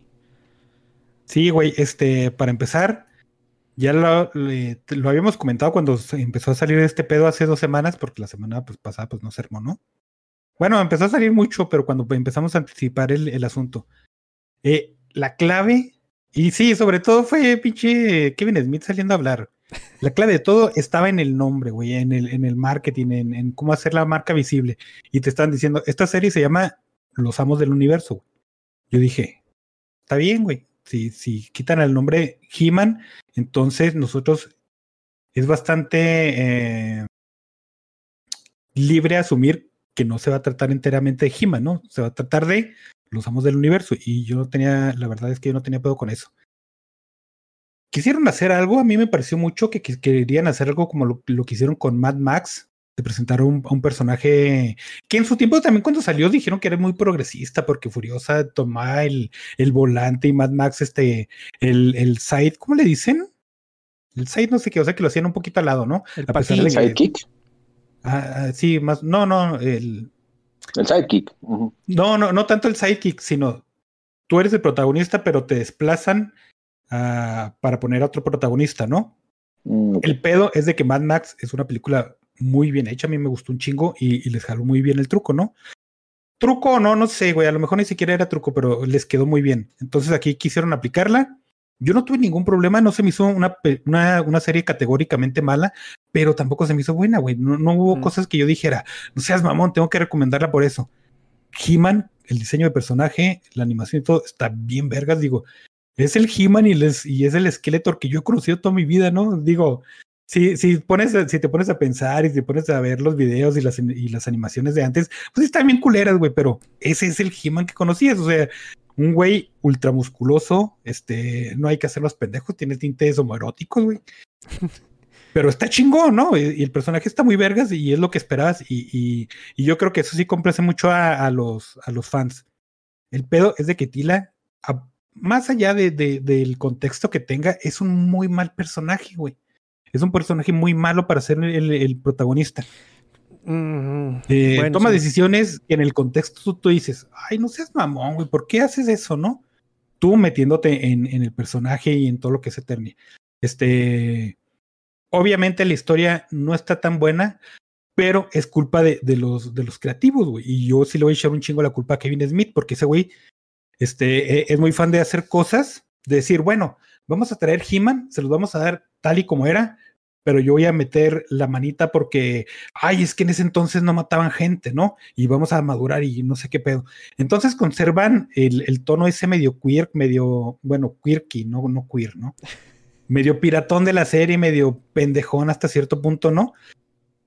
Pero aparte lo quiere hacer maduro, ¿no? Y luego sale Sí, ah, y dice, güey, hay ay, unos son unos chistes pinches bebés. Que- Sí. El asunto es de que todo lo malo, todo lo malo que Eh. giró alrededor de, de He-Man fue Kevin Smith y, su pinche boca, güey. Sales y, y le dices a los fans, crezcan, no sean unos bebés. Neta, esta serie no está enfocada para, para un público nuevo, güey. O sea, tienes que hacerle la pila gente eh, que la vimos en los 80. Y en los 80 era infantil porque eran los lineamientos. No, He-Man nunca usó su, su espada, no podía matar a nadie porque había dos empresas involucradas y las dos no querían eh, tener mala publicidad. Entonces fue un producto de, su época. Y todos los He-Man, lo el que salió en, los 90, este, la serie esta, la de los 2000, la película, todo, todo es producto de, eh, su época. Eh, el problema es que fue el tono, bueno, no sé, o la carencia de tono tal vez, porque te la querían vender como nostalgia, pero la querían vender porque Mattel obviamente necesita vender nuevos juguetes, entonces tiene que eh, jalar nueva audiencia y no supo que era al final, ¿no? Eh, tiene muy, muchas partes de la historia donde no importa si se conecta o no, o, si tiene sentido o no, porque la serie viejita no tenía sentido. Y ese fue el enfoque que le, que le dieron los creativos. Entonces yo creo que falló mucho ahí. La animación está muy buena, los diseños están muy buenos, las peleas están muy buenas, pero yo creo que se le falta un poquito de trabajo. Y más allá no, no me pareció malo, o sea, si la ves está disfrutable, pero tampoco es de que tú digas, no mames, es lo que esperaba para seguir coleccionando figuras de He-Man la, las figuras de He-Man, yo creo este, que desde los 80 han sido mantenidas por coleccionistas. O sea, pasó nuestra época, pasaron los 10 años entre los 80 y, y 90 y, y, los niños que obviamente consumíamos He-Man porque era un producto ultra popular, no era de las cosas más populares que podías encontrar en la época. Eh, pues no, no, no se murió, pero me empezó a bajar un poquito de tono. Y, y, Mattel quería seguir viviendo esa franquicia, quería que el boom de comprar juguetes de los 80 siguiera, pues no funcionó. Y yo creo que ahorita tampoco funciona, ¿no? Entonces sí, no puedes depender exclusivamente de que eh, esta serie sea hecha para los niños, para que los niños consuman juguetes. Entonces, otra vez tienes que hacer apil a esa audiencia viejita, que es la que ha sostenido a He-Man como, como producto de juguetes desde los finales de los 80, ¿no? Mm. Fíjate que sí, a mí. Dale, dale. No, perdóname, adelante. No, no, no, en serio, dale. pues mira, es justamente lo que estaba pensando después de ver eh, los cinco episodios que, que, tienen ahorita arriba. Y es que creo que los niños ya ni siquiera compran ese tipo de juguetes, ¿no? Con que le compras una consola y unos cuantos juegos ya están, ya están contentos. Creo que más bien eran los juguetes, pero para los señores que todavía coleccionan figuras de acción, ¿no? Es que si ves los diseños es eso, o sea, yo digo, sí, hay, la, verdad es que hay muchos eh, chavitos que todavía juegan con juguetes y, y sobre todo Lego, ¿no? Y, no veo el problema de, de, que hagan una línea de juguetes, pero si tú ves el diseño, tú dices, no, o sea, no es para la audiencia de 15 a 12 años que, digo, de 15, de 5 a 12 años que, que usualmente Mattel busca, ¿no? Esto sí va un poquito más uh, para güeyes más barbones y así, ¿no? mira, yo, mi peor, este, mi mayor queja con la serie es de que yo no sentí en ningún momento, ah, bueno, es animada y todo eso, yo sé, pero yo no sentí en ningún momento peligro, tensión, cosas así, ¿no? Eh, al principio me empezó a gustar cuando yo pensé que se iba a tratar de esto de magia contra tecnología, güey. Entonces, si siguen desarrollando esto de magia contra tecnología, me, uh, me, va a mamar, güey, porque sí, sí siento que sea un, un, argumento del que se le pueda sacar este partido. Entonces, híjole, no, no, digo, no, no, no siento que, aún, aún y teniendo un villano ahí en la pari, siento que nunca estuvo en, en, en, peligro nada. Y en el momento que estuvo en peligro algo, salió un güey con un rayo y mata todo, güey. Y dices tú, ¿what? O sea. Es eh... que así es el pedo, mira. No, nosotros volteamos a ver las series de los ochentas y decimos que son muy infantiloides, ¿no? Porque, por ejemplo, eh, Skeletor, que tú lo veías, y la verdad es una figura bien imponente, güey. El, el, diseño de personaje sí. está bien imponente. Y el diseño era compartido con todas las series que salieron en ese, en ese entonces. ¿Ves a Mombra? No mames, güey. Un pinche momia bien, que está bien creepy, luego se convierte en un vato bien, todavía más creepy, está machín, güey. ¿El de los halcones galácticos? Ajá, Sí, ves a Destructor y a Vivo y Rocksteady, no mames, están bien vergas, güey, pero en ese entonces este, tenías que apendejarlos porque no podía ser el villano súper malo que matara gente porque eh, las empresas que crean juguetes eh, no podían decir, vamos a vender al, al, villano más malo de todos y que mata gente. La, gente se iba a poner en... Eh, le iba a hacer de pedo, ¿no? Digo, acabamos de salir de los 70s y los 70s tenían un, un, hubo un problema de que satanizaron muchas cosas, ¿no? Entonces en los 80 hubo mucho esta vigía de, la, de las mamás halcones de que estaban muy pendientes de, de, que están consumiendo sus hijos, que lamentablemente pues a estas alturas ya, ya no hay tanto ese pedo. No sé si sea bueno o malo, pero bueno, ya no, ya no existe. Entonces, si, si Skeletor o He-Man hubieran agredido a alguien con sus espadas y hubieran sangrado, hubieran caído en un pedote enorme, ¿no? Entonces, este, sale otra vez Kevin Smith, ve eso era un problema de la época y lo quiso traducir ahorita y dice, no, no, yo voy a arreglar ese pedo y ahora He-Man sí va a apuñalar a alguien con su espada y sí va a haber muertes. Cosas que a lo mejor ni siquiera eran necesarias, ¿no? Y otra vez, todo esto era para eh, especificar ese problema. Los villanos, güey, los villanos son, no mames, ay, son tan tediosos, güey. Me dio tanta hueva todos los villanos. Los diseños están bien chidos, lo pudiste haber aprovechado un chingo de cosas. El, ¿cómo se llama? Triclops, ¿no? Mm. Que es el, el villano, villano, que es el, el de vamos a hacer todos tecnología. No hace nada, güey. No hace nada, no, no es una amenaza real. Y, y es otra vez una mala interpretación de lo que sucedía en ese entonces por parte del equipo creativo. Entonces, sí, sí, este, pues aplica eso. El héroe es solamente tan grande como su villano, ¿no? Y aquí, como no hubo villanos, pues los héroes pues no tenían por qué brillar. güey. Pues sí, sí, sí, sí. Yo, yo sí creo que, que- que Kevin Smith, eh, posteriormente, o sea, fue el que le hizo más daño a, a- a la serie, ¿eh? y anteriormente, y ante- güey, bueno, pues sí, o sea. ¿qui- ¿Quieren ustedes agregar algo de? Yo- ¿O no? vamos a interpretar el silencio como no. pues bueno, es que de hecho, si visitan Fugitivos episodio 28, igual también hicimos un, desmenuzamos la, Sí, sí, sí. la serie de Masters of the Universe.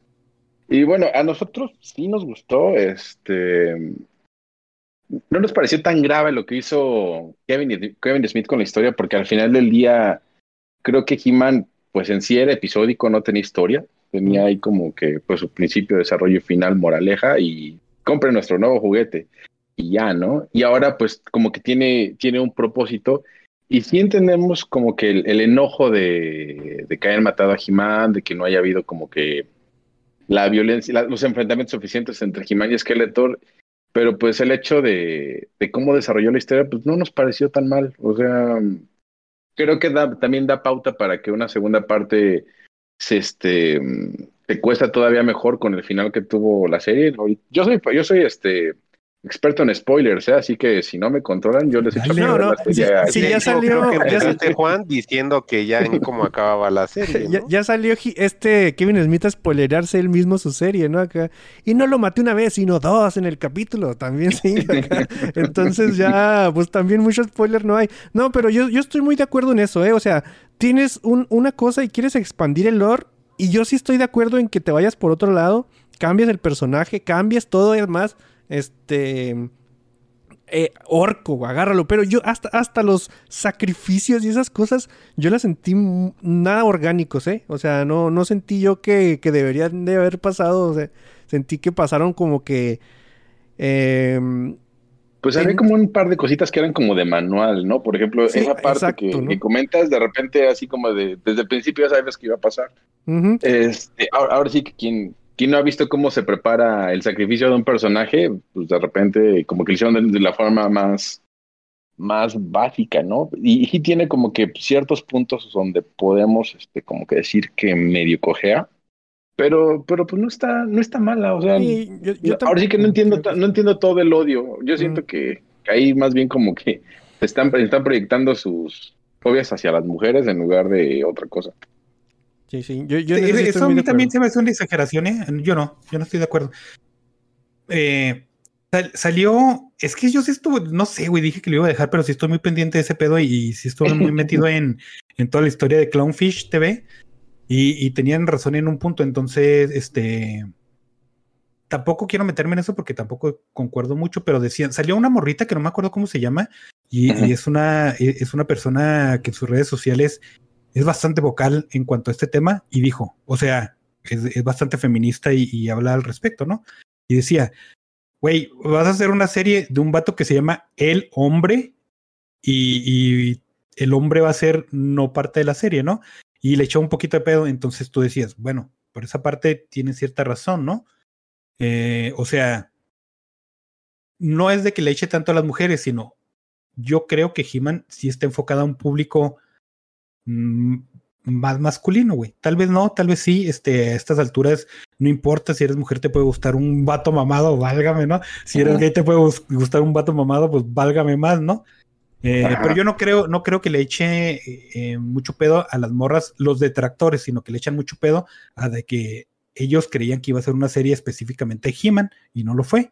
Ah, pues ahí Y es que, la- ¿sabes qué? Pues es una serie que está partida en, ah, por lo menos en dos partes, ¿no? Entonces ni siquiera sabemos si en la segunda parte mantenga la misma tónica o ya haya, pues, un acercamiento más, este, más cercano, valga la redundancia, al personaje de He-Man, ¿no? Por, por todo lo que acontece y todo lo que, todo lo que hay en juego. Porque, pues sí, tiene que haber como que el, el, el pasar la estafeta, porque incluso también en, en la serie como que también preparan eso, ¿no? También hay, hay bueno, spoiler, pues He-Man no es el único que ha existido en Eternia, no ha habido varios. Entonces, pues desde ahí como que también ya te están preparando para lo que pueda ocurrir y pues sí, así como pasó, creo que están preparando el camino para que probablemente pues haya más este más He-Man o, o ver cómo se desarrolla Skeletor, ¿no? Porque pues también es, esa parte, este, creo que la dejaron bastante bien cocinadita. Fíjate que a mí lo que, Sí, me, sí lo me que se me agradó. hace- Dale, dile, dile. Ah, te iba a decir que, bueno, spoiler ya la verga, ¿no? Que me agradó, me agradó un chorro el, el momento donde, donde al fin es Skeletor porque era algo que yo siempre esperaba, decía, ¿por qué no pasa eso en la, en la serie de los 80, no? De que exactamente en la escena final que dice, soy el amo del universo. Y tú dices, órale. Entonces, eh, me, me- me dieron un chorro de, de flashback de esos de Vietnam de la película. A mí sí me gustó la película. Cuando jugabas con tus, ¿no? con tus monitos, tú jugabas a que Skeletor también se hacía el chidote. Ah, ¿no? O sea, Pero en la película pasa eso, güey, sale Skeletor God y, y a mí se me hace que el diseño está mejor que el de la serie, ¿no? Pero mucha gente decía, ay, no, es que ese He-Man está bien culero y no es el He-Man de... Ay, no mames, y luego vuelve a pasar exactamente lo mismo, güey. sí. No sé, sí, sí.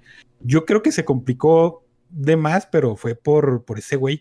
Y a la gente, es que el pedo es que este vato...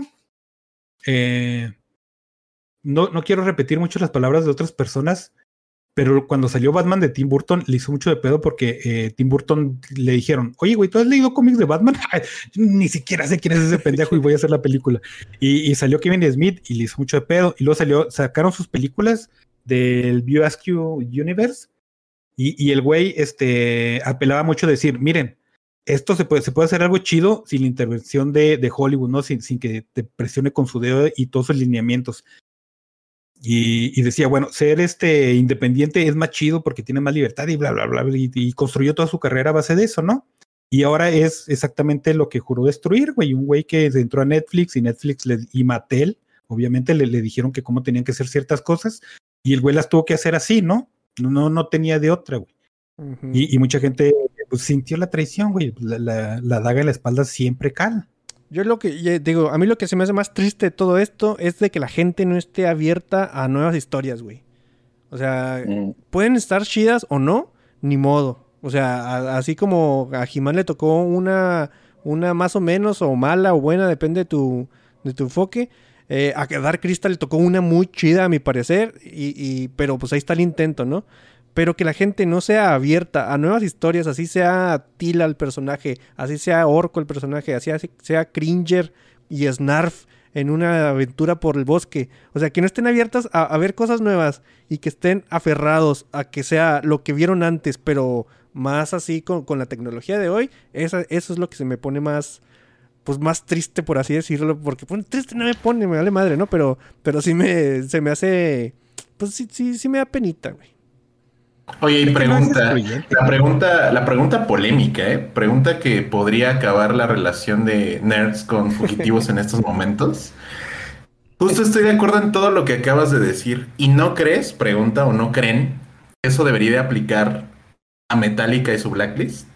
Ya lo discutimos de eso y sí, tienes toda la razón. Tienes ¿eh? toda la razón, sí, sí, sí. O sea, sí, Este, sí. sí, sí habíamos dicho que, y, y yo les decía sobre todo, yo, a mí me, me encanta Metallica, pero no puedo defenderlo en muchos casos, ¿no?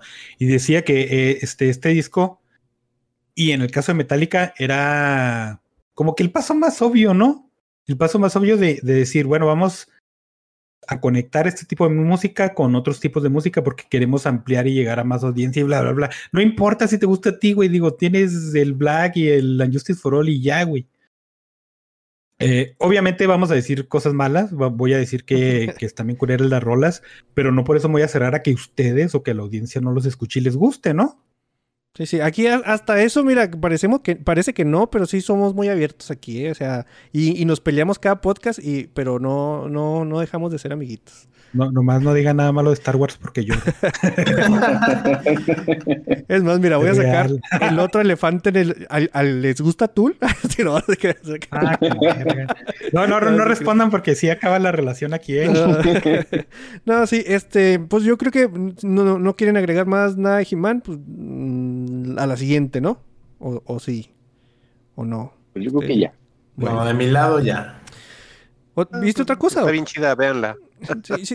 No- nos quedó pendiente. Todo lo que dijeron, todo lo dijeron, todo lo que dijeron no, está bien chida, véanla.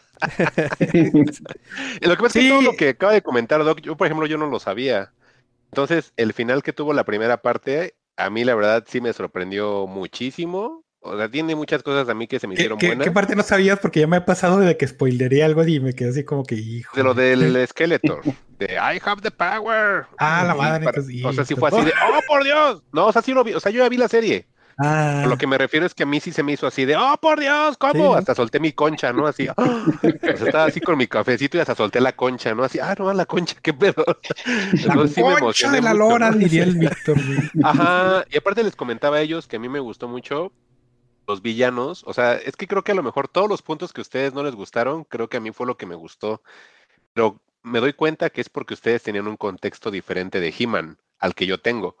Por yo de He-Man, yo les comentaba también a los demás de Fugitivos, este, em, yo nada más mi único recuerdo es He-Man de niño, pero yo no seguí más, o sea, yo ya no le, le entré a nada más de He-Man. No, no, los muñecos pues, nos los compraba mi papá de niño, pues era un niñito, ¿no? Entonces realmente yo nunca le di como esa importancia a He-Man. Sale ahorita la serie, lo que les digo a ellos. Yo llegué a ver recientemente en Netflix la serie de He-Man, no soporté ni un capítulo porque está horrible. Aquí cuando empieza la serie y me doy cuenta que tiene una historia, dije, ah, mira, está curiosa. Los diseños de los personajes se me hacían muy atractivos, o el rediseño, digamos, de los personajes.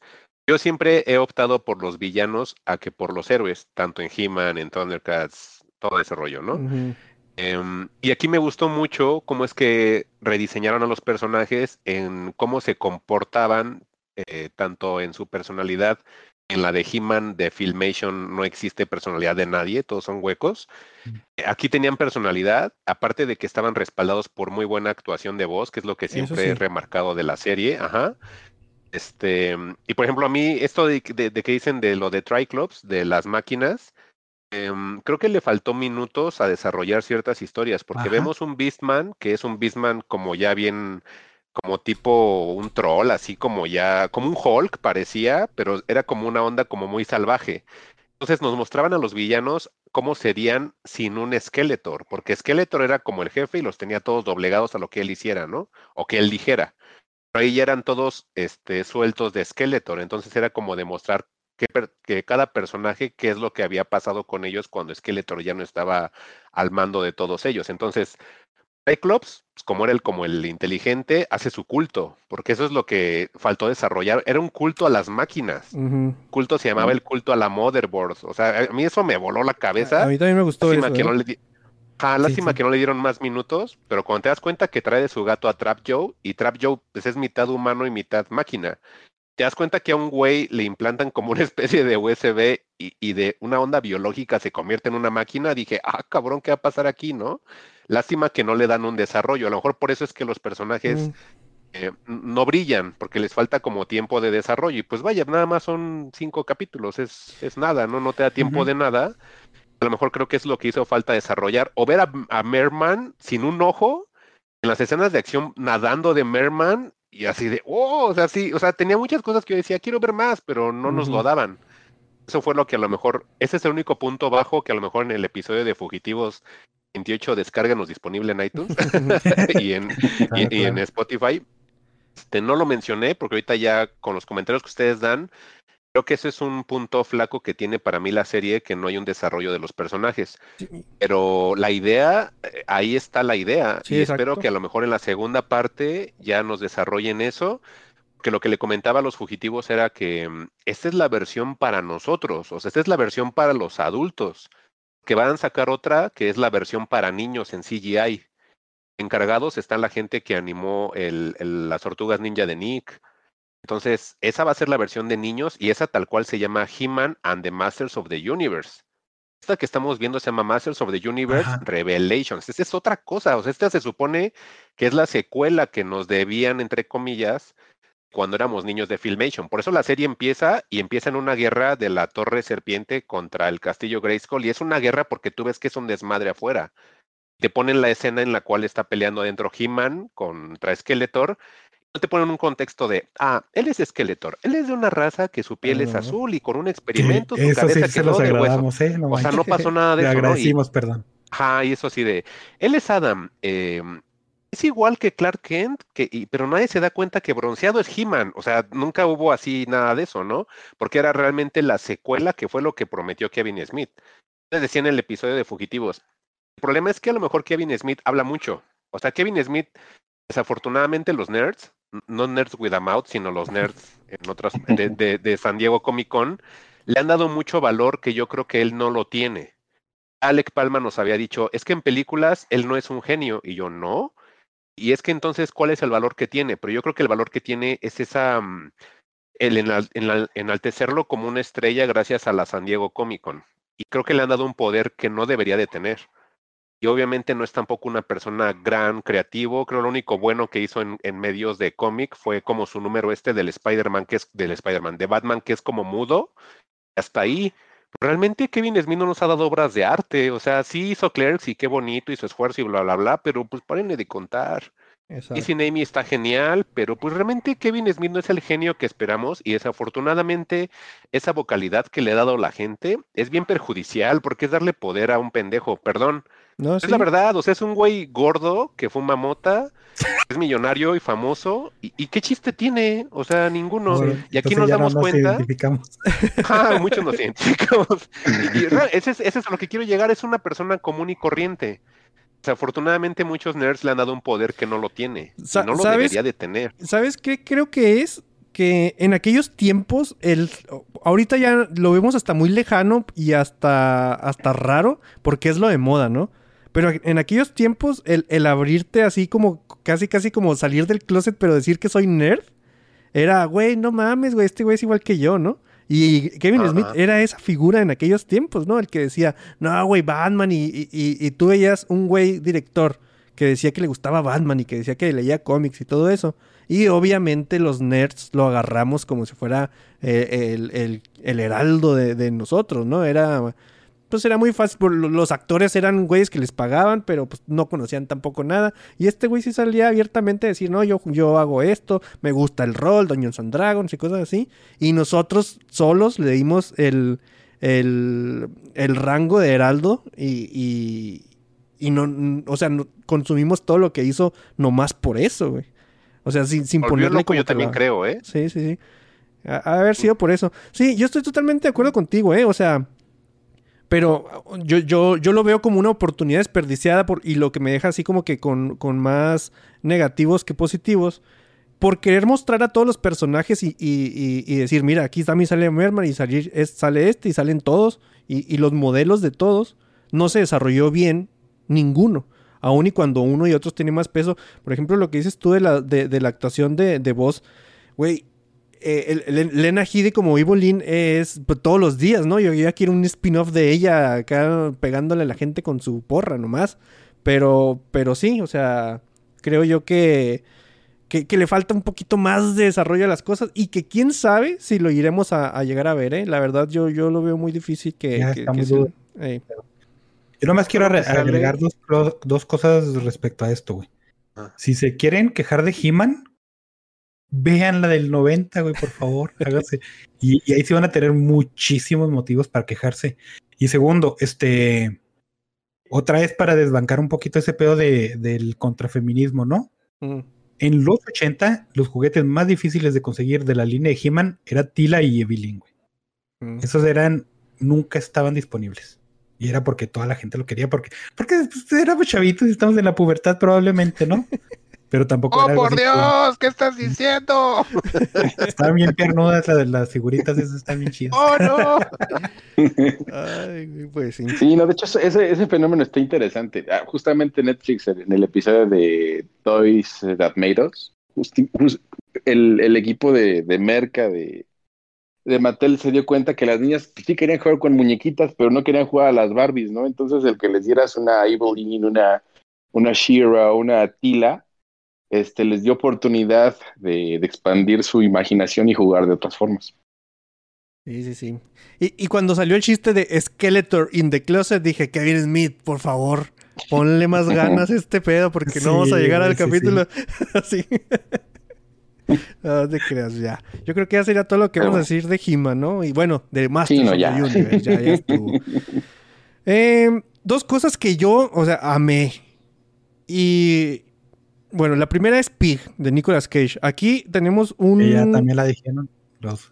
Sí, sí. ya- por eso te digo que van a decir, ay, otra vez no. Pero no, creo que no la vieron, no la habían visto todos eh, cuando hicieron su episodio, ¿no? ¿O sí? Este, creo que solamente la ha visto Alec porque pues Ah, siguen la- sin la verla. es ¿Cuál, cuál, cuál, cuál? La de la de Pig. Pig. Ah, la de Pig. Alec es el que la vio. Ah, ok, bueno. Y todavía no teníamos chance de verla. Yo, en- en lo único que nosotros tenemos como un, un contrato aquí que nos nosotros mismos Obliga, hicimos y nosotros mismos firmamos, güey, que tenemos que ver todo lo que haga Nicolas Cage. Eh, a veces nos sale muy bien, a veces nos sale muy mal, pero eh, en mi caso yo creo que Pig es, es un- una súper buena idea. Es de estas películas que me super maman a mí, güey. O sea, que la neta nada más se tratan de una cosa, pero está envuelto, eh, o sea, la moraleja, por así decirlo, de la película está envuelto en una historia tan bien llevada, tan bien contada y, que te entretiene los 90 minutos que dura, que cuando te dan la moraleja que dices tú, güey, me lo hubieras, pudiste haber explicado en 15 minutos, pero no, güey, me, me entretuvo tanto tu película que la amo. Lo mismo me pasó con esta de The Wolf of Snow Hollow. Siento que son películas muy similares en, en- en tono. No, en, no, en, no en como moraleja, pero en, el tono de, de- de lo que es. Vean esa madre, ¿no? La neta, yo, yo sí le recomiendo mucho Pig. Es una, es una película que, que está vendida, o al menos el tráiler así no lo vende, como, como John Wick, que le roban el cerdo y, y aún y, y cuando no sale nada de que este güey se va a encabronar y va a matar gente, es lo que nosotros pensamos porque pues nosotros no somos directores de cine, ¿no? Y, y se nos, vamos por la fácil. Pero yo es una película que recomiendo mucho, mucho, mucho, mucho. Y además de esas de las que duran una hora 27, una hora 28. Y, y la una hora 28 estás ahí pegado. Y, y hay cosas que te podrías preguntar, oye, pero aquí está mal, ¿y de dónde viene esto? No importa, güey. O sea, Ajá, el mensaje te lo entrega y con eso te quedas y eso es más que suficiente. Sí, este, como ya hemos dicho, Nicolas Cage nomás tiene dos velocidades, ¿no? Y en las dos es Nicolas Cage, nomás que pues, es el volado de, de cuál te toca aplicar. Aquí dices, güey, este, este vato está chido, ¿no? No como en la de los muñequillos. ¿Cómo era? Willy's Wonderland. Ándale, que también está bien chido el personaje, pero pues no mames, ¿no? Eh, a, a mí se me hace. e- Es que es una de esas películas que te, que te, con las que puedes mamar, güey. Te la vendieron como John Wick. A mí se me hace que es una de, de de ese subgénero y es un anti-John Wick. güey. O sea, es este. Pues probablemente sea como spoiler, pero es anti-venganza, ¿no? Y, y lo logra muy bien. Entonces sí, sí me dejó muy buen sabor de boca dura lo que tiene que durar, que eso se lo agradezco un chingo a las películas que están saliendo últimamente. Y también, sí, me agradó, me agradó bastante, sí, es muy recomendable. Sí. Ale- ¿Algo que quieras eh, aportarnos, Alec, de, de, de Pig? Ahora yo, ahora yo voy a invocar a Alec, déjenme ir a matar una cabra. Pero con le- lentes hipster. Pues, Antiguos que- espíritus hipsters. Pues, pues creo que eh, el tiempo ha puesto en su lugar a, a Nicolas Cage. Siempre, por supuesto, con su. Siendo él mismo, ¿no? Creo eh, el, el Nicolas Cage ex- exagerado, pero también el Nicolas Cage que acepta cualquier proyecto en el que le pongan 100 mil dólares por delante, lo acepta. Y creo que eso es lo más, lo que más le han criticado y es lo por lo que Hollywood no lo regresa a la, a la burbuja tan, tan pequeña de actores como que ganan un millón o tres millones por película. Creo que Cage se viene recuperando desde Mandy. No sé si vieron Mandy de Panos Cosmatos. Creo que es una gran película.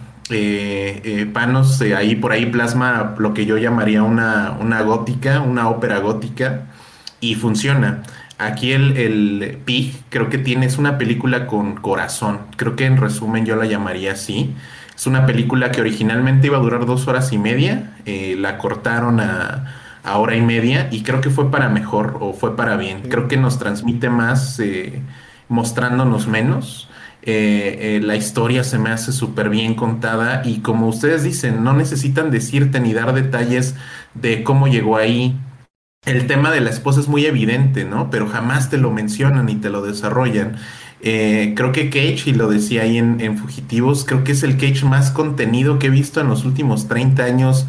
Eh, no exagera, no grita hasta que es necesario gritar, no llora, no hace gestos, eh, siempre está contenido y creo que eso forma parte del espíritu del personaje que construyeron y funciona muchísimo. Yo, yo por ahí eh, lo mencionaba que se me hace pig una, una película que habla sobre pérdidas, de qué significa tener una pérdida en tu vida y, y cómo compensas esas pérdidas que tienes y a veces las reflejas, puede ser en una cosa, ahorita que hablábamos de juguetes, puede ser en algo así o en este caso un animal que, acompaña lo, lo que has perdido, ¿no? Creo que Pig tiene el corazón más grande que he visto en una película en mucho tiempo. Creo que eso es algo que puedo recomendarle a cualquier persona. No es necesario que te guste el cine de autor ni para nada. Creo que es una película simple y es en esa simple, en esa simpleza creo que funciona muy bien, ¿no? E- y efectivamente yo había caído en el truco de decir esto es John Wick con cerditos y me la voy a pasar muy bien porque seguramente Cage va a patear traseros, pero no.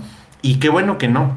Qué bueno que no se convirtió en esa película y que vivió en, en- en su propio entorno y que si bien esto ni, ni de lejos da para alguna secuela, pero creo que es una, una película de un solo ejercicio bien memorable y que la puedes disfrutar con cualquier persona, ¿no? Por ahí se la puedes poner a, a tu mamá, a tu novia, a tu papá y creo que todas la van a disfrutar porque funciona tal cual como está la historia, ¿no? Sí, sí, sí, muy recomendable. Y, y sí la tengo, o sea, ya estoy haciendo mi playlist de películas con Pig, del Wolf of Snow Hollow y de esas cosas que, que aun y cuando no es su objetivo, me levantan el ánimo, güey, porque están bien bonitas, o sea, está- están hechas bien bonitas y, y me- y se me hace, ah, puede estar bien depresivo, ¿no? Acá, Manchester by the Sea y cosas así. Y yo digo, ah, no mames, qué, qué chido está este asunto, ¿no? Oye, Sí, güey. y es de esas cosas que, que dices, que qué bueno que ojalá y Nicolas Cage no regrese a las, a las grandes ligas, ¿no? Mm, Sí. que estas oportunidades de tomar papeles muy, muy raros o, o no sé, muy de este tipo en películas muy raras o muy de este tipo, ¿no? Es que yo creo Sí, que... claro. Y, Dale, dale. Y, y qué bueno, ahí, perdón, nada más, qué bueno que eh, la industria lo reconozca. Por ahí no sé si vieron el tweet de Guillermo del Toro, que le llamó a, a Nicolas Cage un histrión y un genio con el que él siempre quiso y ha querido trabajar. Y qué bueno que las cosas acomoden a, a- a los actores donde deben, ¿no? Y que y menciona que Nicolas Cage ocupa y siempre va a ocupar un gran lugar en, en, en los actores de la industria, ¿no? Y qué bueno, creo que la industria independiente arropó muy bien a Nicolas Cage y creo que ahí él se siente cómodo trabajando y se nota, ¿eh? Sí. Sí, sí, sí. Y, y yo creo que es decisión propia, ¿eh? Yo no creo que, que Hollywood lo tenga vetado o algo así. Yo empezó, creo que él- empezó por decisión no propia, güey, porque tenía problemas financieros. Ajá, sí, sí, pero sí. Pero sí. ya después se quedó ahí, en, ahí dijo, pues está bien a gusto aquí el burrito, ¿no? El- la cobija y te haces un burrito en un día de invierno y pues ahí se quedó. Es, es lo que ya hemos comentado. pues, es el mismo caso que yo veo de Elijah Wood, ¿no? O sea, ya hice estrenar de los anillos, ya tengo mucho dinero. Pues que sigue una serie de perros fumando mota y una serie de viajeros en el tiempo que nadie vio, ¿no? O sea, lo que me dé la gana porque no lo necesito, ¿no? Es, la élite de Hollywood no es algo que me llame la atención. Sí, claro, y ahí Elijah Wood ha estado produciendo cosas bien locas. Eh, produjo Daniel is in Real, Color Space. Por ahí estuvo envuelto en la producción de Mandy. eh, estelarizó el remake de esta película, de este slasher ochentero que se llama Maniac, que también está bien loco. Entonces, qué bueno que, que los actores de industria de repente agarren y digan, efectivamente, tengo lana, voy a empezar a producir lo que yo quiera hacer, ¿no? Así Sí, es. Muy bien. Eh, la última cosa que yo les voy a recomendar, buena idea, es un especial de eh, Bob Burnham. Eh, el doc puso eh, hace como 13, 14 días una, no, no me acuerdo cuándo, una canción de ese vato y dije, ah, no mames, pues si me acuerdo que ese güey acaba de sacar algo nuevo en Netflix, ¿no?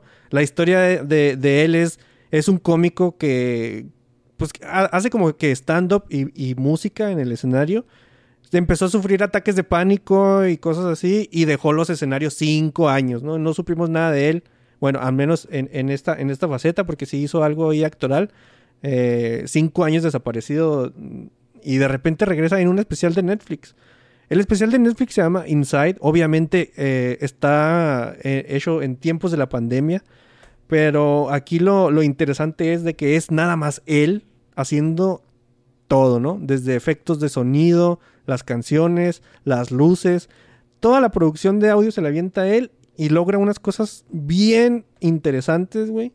Tanto a... mm, ¿Cómo te diré?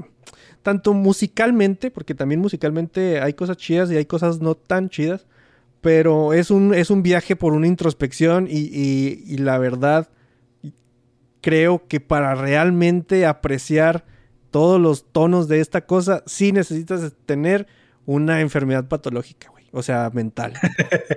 sí, sí, lo, sí lo creo necesario, güey. Porque si no, no, no vas a entender muchas de las cosas que el vato te está tratando de, de, de expresar. Pero, eh, híjole, sí, sí hay cosas que, que pegan muy cerca de casa, como y, yo sí se lo recomiendo, güey. Eh, es muy difícil verlo así como que cancioncitas por, y, que te genere el mismo impacto.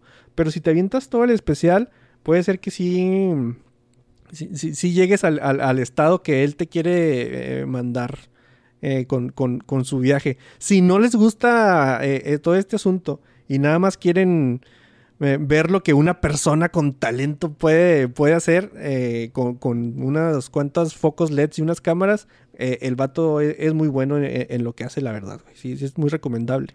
Ahí está Netflix, se llama Inside. Y, y pues no, no, no es como que muy spoilerable porque son puras canciones, ¿no? Ah, y, y son canciones tirándole a, a Jeff Bezos, o algunas de ellas. y, Ah, es modo. Güey, eh, tiene un, un, un sketch tirándole a los que hacen reacciones en YouTube. Tiene un sketch eh, a los que hacen gameplays, que está bien padre, güey, porque sal- sale la ventanita así como salen los gameplays, pero el juego se supone que es él. Y luego nada más puedes así como que llorar y, y- y luego tienes un botón para llorar, un botón para caminar, un botón para tocar el piano y luego el güey está actuando como si estuviera jugando y dice, pues supongo que voy a llorar de nuevo, ¿no? Y lo, bueno, pues voy a llorar de nuevo. Y ya de, de llorar como tres veces, ya te sale acá, día terminado. Dices tú, güey, sí me pasó en la pandemia. Pues no lloré, güey, pero, pero sí me sentí totalmente, cuando estaba totalmente encerrado. Te, sigo, sí es muy recomendable, pero sí creo para disfrutar, bueno, no disfrutar, güey, para, para entender exactamente los contextos de esta madre, sí necesitas ahí estar enfermo de esas madres. Que es mi caso, güey. Entonces, pues, a mí se hizo bien chido. Como anillo al dedo, güey. Sí, sí, lo supuse. ¿Otras cosas, Doc? Yo vi la de. Y estaba esperando mucho esta película de Gunpowder Milkshake. De un güey que se llama Nabot Pupuchado. Creo que es. No es su debut eh, de- como director, tiene otras dos cosillas, pero pues no, no muy conocidas, ¿no? Sale Nebula y Cersei. Y es una de esas películas que es lo que esperamos de Pig, ¿no? Un, un tipo. Pues es que ya se me hace que es como un pseudo. mm, ¿Cómo se llaman? Género. Ándale, como un pseudo género. El, eh, el vato acá de, de una asociación muy misteriosa que tiene un chorro de, de habilidades y cosas de estas, ¿no? Y, y, pues venganza es el tema principal. Es la, la misma historia, e- es un personaje, el, el de Karen Gillian, que es muy versado en las artes de, pues, de matar gente, ¿no? Está en una empresa que, pues, spoiler o no spoiler, la traición, entonces eh, la busca para matarla y pues ella se tiene que vengar y sobrevivir. Desde el título y, el tono que tenía la película, a mí se, me antojaba un chorro ver. Este, Karen Gillian no se me hace que sea una actriz que sea de películas de acción, pero sí más como que de películas de comedia aventura. Entonces yo dije, órale, va. Eh, no esperabas una copia exacta de, John Wick o de, o de Nobody, ¿no? Pero más o menos esa era la tirada.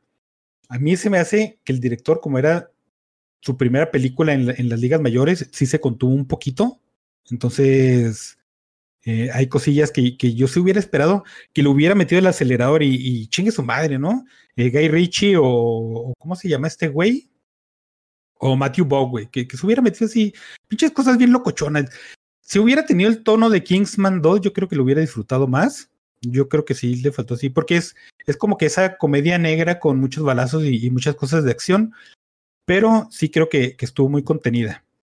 Pero estuvo bien, está, está bien, ¿no? está entretenida, no me voló la, la cabeza ni, ni me emocionó mucho, pero cumplió el cometido de, de es lo que yo esperaba, ¿no? Digo, sí me hubiera gustado más, pero lamentablemente no, no lo entregó. Eh, se ve que va a ser una. ¿Cómo se llaman? De cuando son muchas películas. Franquicia, Una güey. franquicia. Sí, sí, que, que está este, precisamente maquetada para que sea mucha franquicia. No, no creo que le haya ido muy bien en cuanto a la gente que lo vio, ¿no? Porque la calificación pues está bien, entonces. No, pero no, no creo que lo haya visto mucha persona, lo, cual que, pues, se me hace que le va a pegar ahí negativamente. Este. Pues sí, es eso, ¿no? O sea, no, no, no es más, son gente dándose balazos y dándose patadas y haciendo chistes muy a veces pendejones, y es cualquier cosa que podrías esperar. Pero yo creo que sí, sí, como director se contuvo un poquito. E- Esta cantaba, cantaba un chorro la película de que fuera. Híjole, es que no me quiero ir tan lejos como para decir eh, eh, Suicide Squad, pero sí, cos- cosas brillantes y muchas explosiones, sí, güey, ¿no? Para que vendiera bien la película. Pero pues este, eh, no estuvo tan mal. No te vi muy convencido, güey. Pues pues, no, no estoy muy convencido, pero tampoco es, tampoco lo odié, güey. Bueno, bueno. Entonces ya. Hay, hay nada más como dato curioso, esa película se estrenó directo en Netflix en Estados Unidos, pero en el Market Mexa no se estrenó así porque la distribuidora compró derechos y eso sí planean estrenarla en cines acá.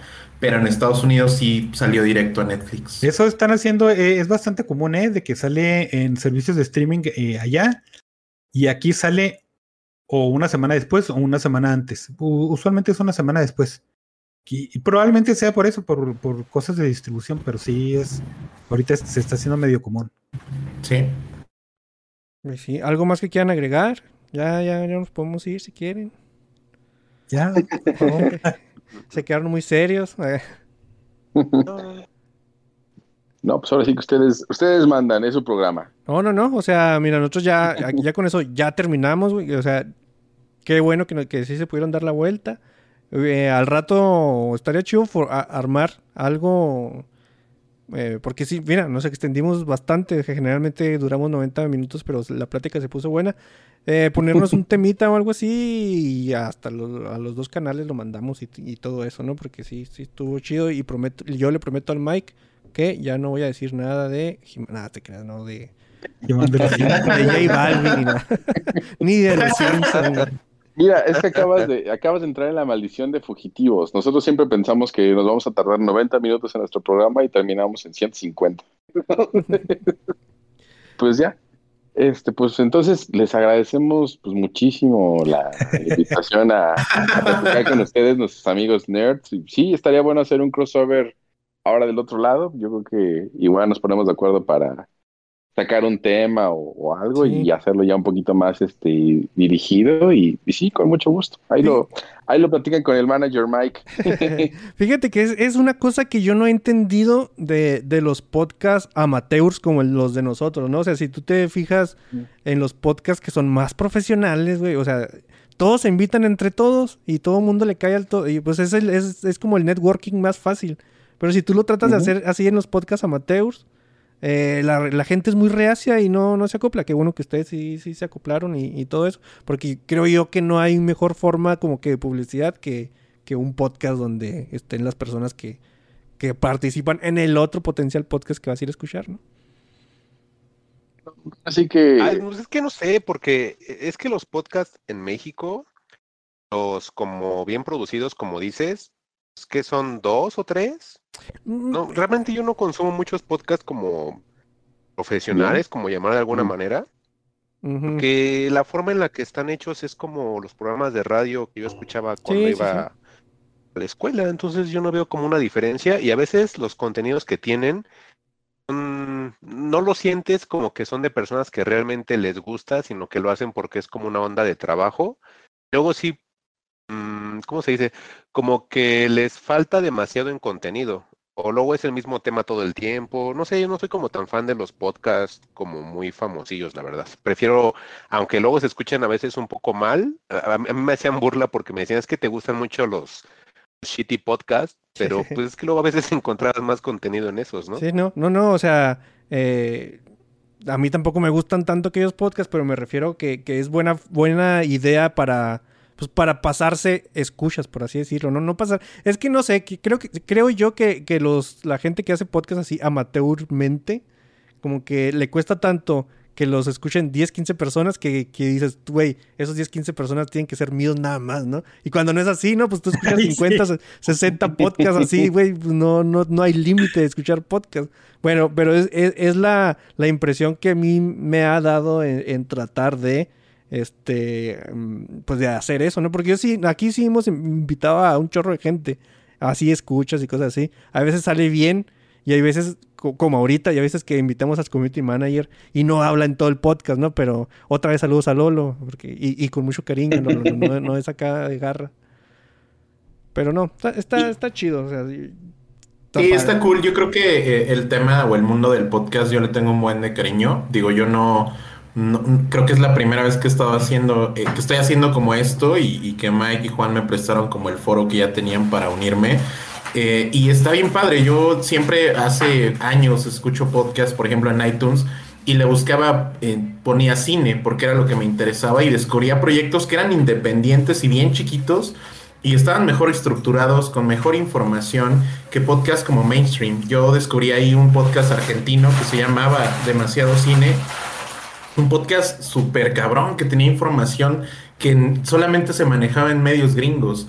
Y creo que es un poquito de lo que hemos querido hacer, como que traer información que no todos los podcasts te van a dar, ¿no? Como hacer los proyectos chiquitos especiales y que la gente se interese. Eso creo que ha sido siempre como parte importante de lo que queremos hacer. Y por supuesto, gracias por la invitación. Creo que nos la pasamos o me la pasé yo muy bien. Y, y, pues eh, están más que invitados a, allá fugitivos a, a que armemos algo, ¿no? Sí, sí, sí. Ahí, ahí, ahí nos ponemos de acuerdo. Este, pues, otra vez, aviéntense el, el, pues la cuña, ¿no? Por así decirlo, de publicidad para ya, ya- para ya despedirnos y, y que la gente sepa dónde, dónde seguir escuchándolos. Vas, Mike. Ah, pues este, pueden encontrarnos en Spotify, en Apple Podcast, en Google Podcast, y nada más búsquenos así como Fugitivos Podcast. Y en, en Twitter estamos como arroba fugitivosmx. También pueden encontrar como Mike-Santana, a Alec lo pueden encontrar como arroba Alec Palma, y a Juan como Juan-XHU. Y pues a la gente que estaba, como les decía, a lo mejor suscrita al feed anterior, no piensen que nos fuimos, nos cambiamos de feed. Entonces sí les recomendaría que otra vez vuelvan a buscarnos para que se suscriban al nuevo y a lo mejor pueden descubrir los episodios que no han escuchado porque pensaban que ya nos habíamos ido. Pero ya tiene un ratito que regresamos. Les digo, ya tenemos casi 40 episodios arriba. Entonces, para que nos puedan empezar a escuchar. Yo entiendo que somos un podcast bien pequeño, pero hemos tratado como de, de llevar como cosas que parezcan amenas y pues vamos aprendiendo, pero obviamente conforme el tiempo esperemos que vaya mejorando esto también. ¿no? Sí, claro. De hecho, ahora sí que Fugitivos empezó como la charla más amena entre dos amigos que querían platicar sus tonterías hacia el mundo y pues de repente como que vimos que, que funcionaba y ya fue estructurándose cada día mejor, espero. Y pues, y pues ya, Eh, eh, de eso se trata, ¿no? Ahora sí que vamos a tratar de llevarlo todo en armonía y, y pues sí, como dices, creo que es buena idea tener una comunidad podcastera a lo mejor como de serie B o en una liga un poquito más abajo, pero pues siempre es bueno este trabajar en conjuntos, ¿no? Al final todos estamos en lo mismo. Así es. ¿Algo más que quieras agregar tú, Doc? Eh, no. Ah, bueno. Gracias a la gente que anduvo ahí en el chat en vivo, que era M. Gecko, El Pipo, Sergio Hernández, Steiner, Darío Alexis, Crytux, que llegó después, Omega X01 y Juan Gerardo Collazo Vela. ¿Quién es Juan Gerardo Collazo Vela? Porque desde mi cuenta es... Ay, ya, ya supe quién es. Con trabajo Coe. Y ya, ya serían todos. Eh, Ultimate está disponible ahorita en YouTube, en el audio. Yo no sé qué vaya a pasar mañana. Entonces, el chiste es que vaya a estar en las mismas plataformas y con el mismo feed que teníamos antes. Si no, pues ya les avisa el doc en redes sociales. Porque es el único que, que va a estar a cargo de, ese asunto. Y nos vemos la siguiente semana. Chido, vatos.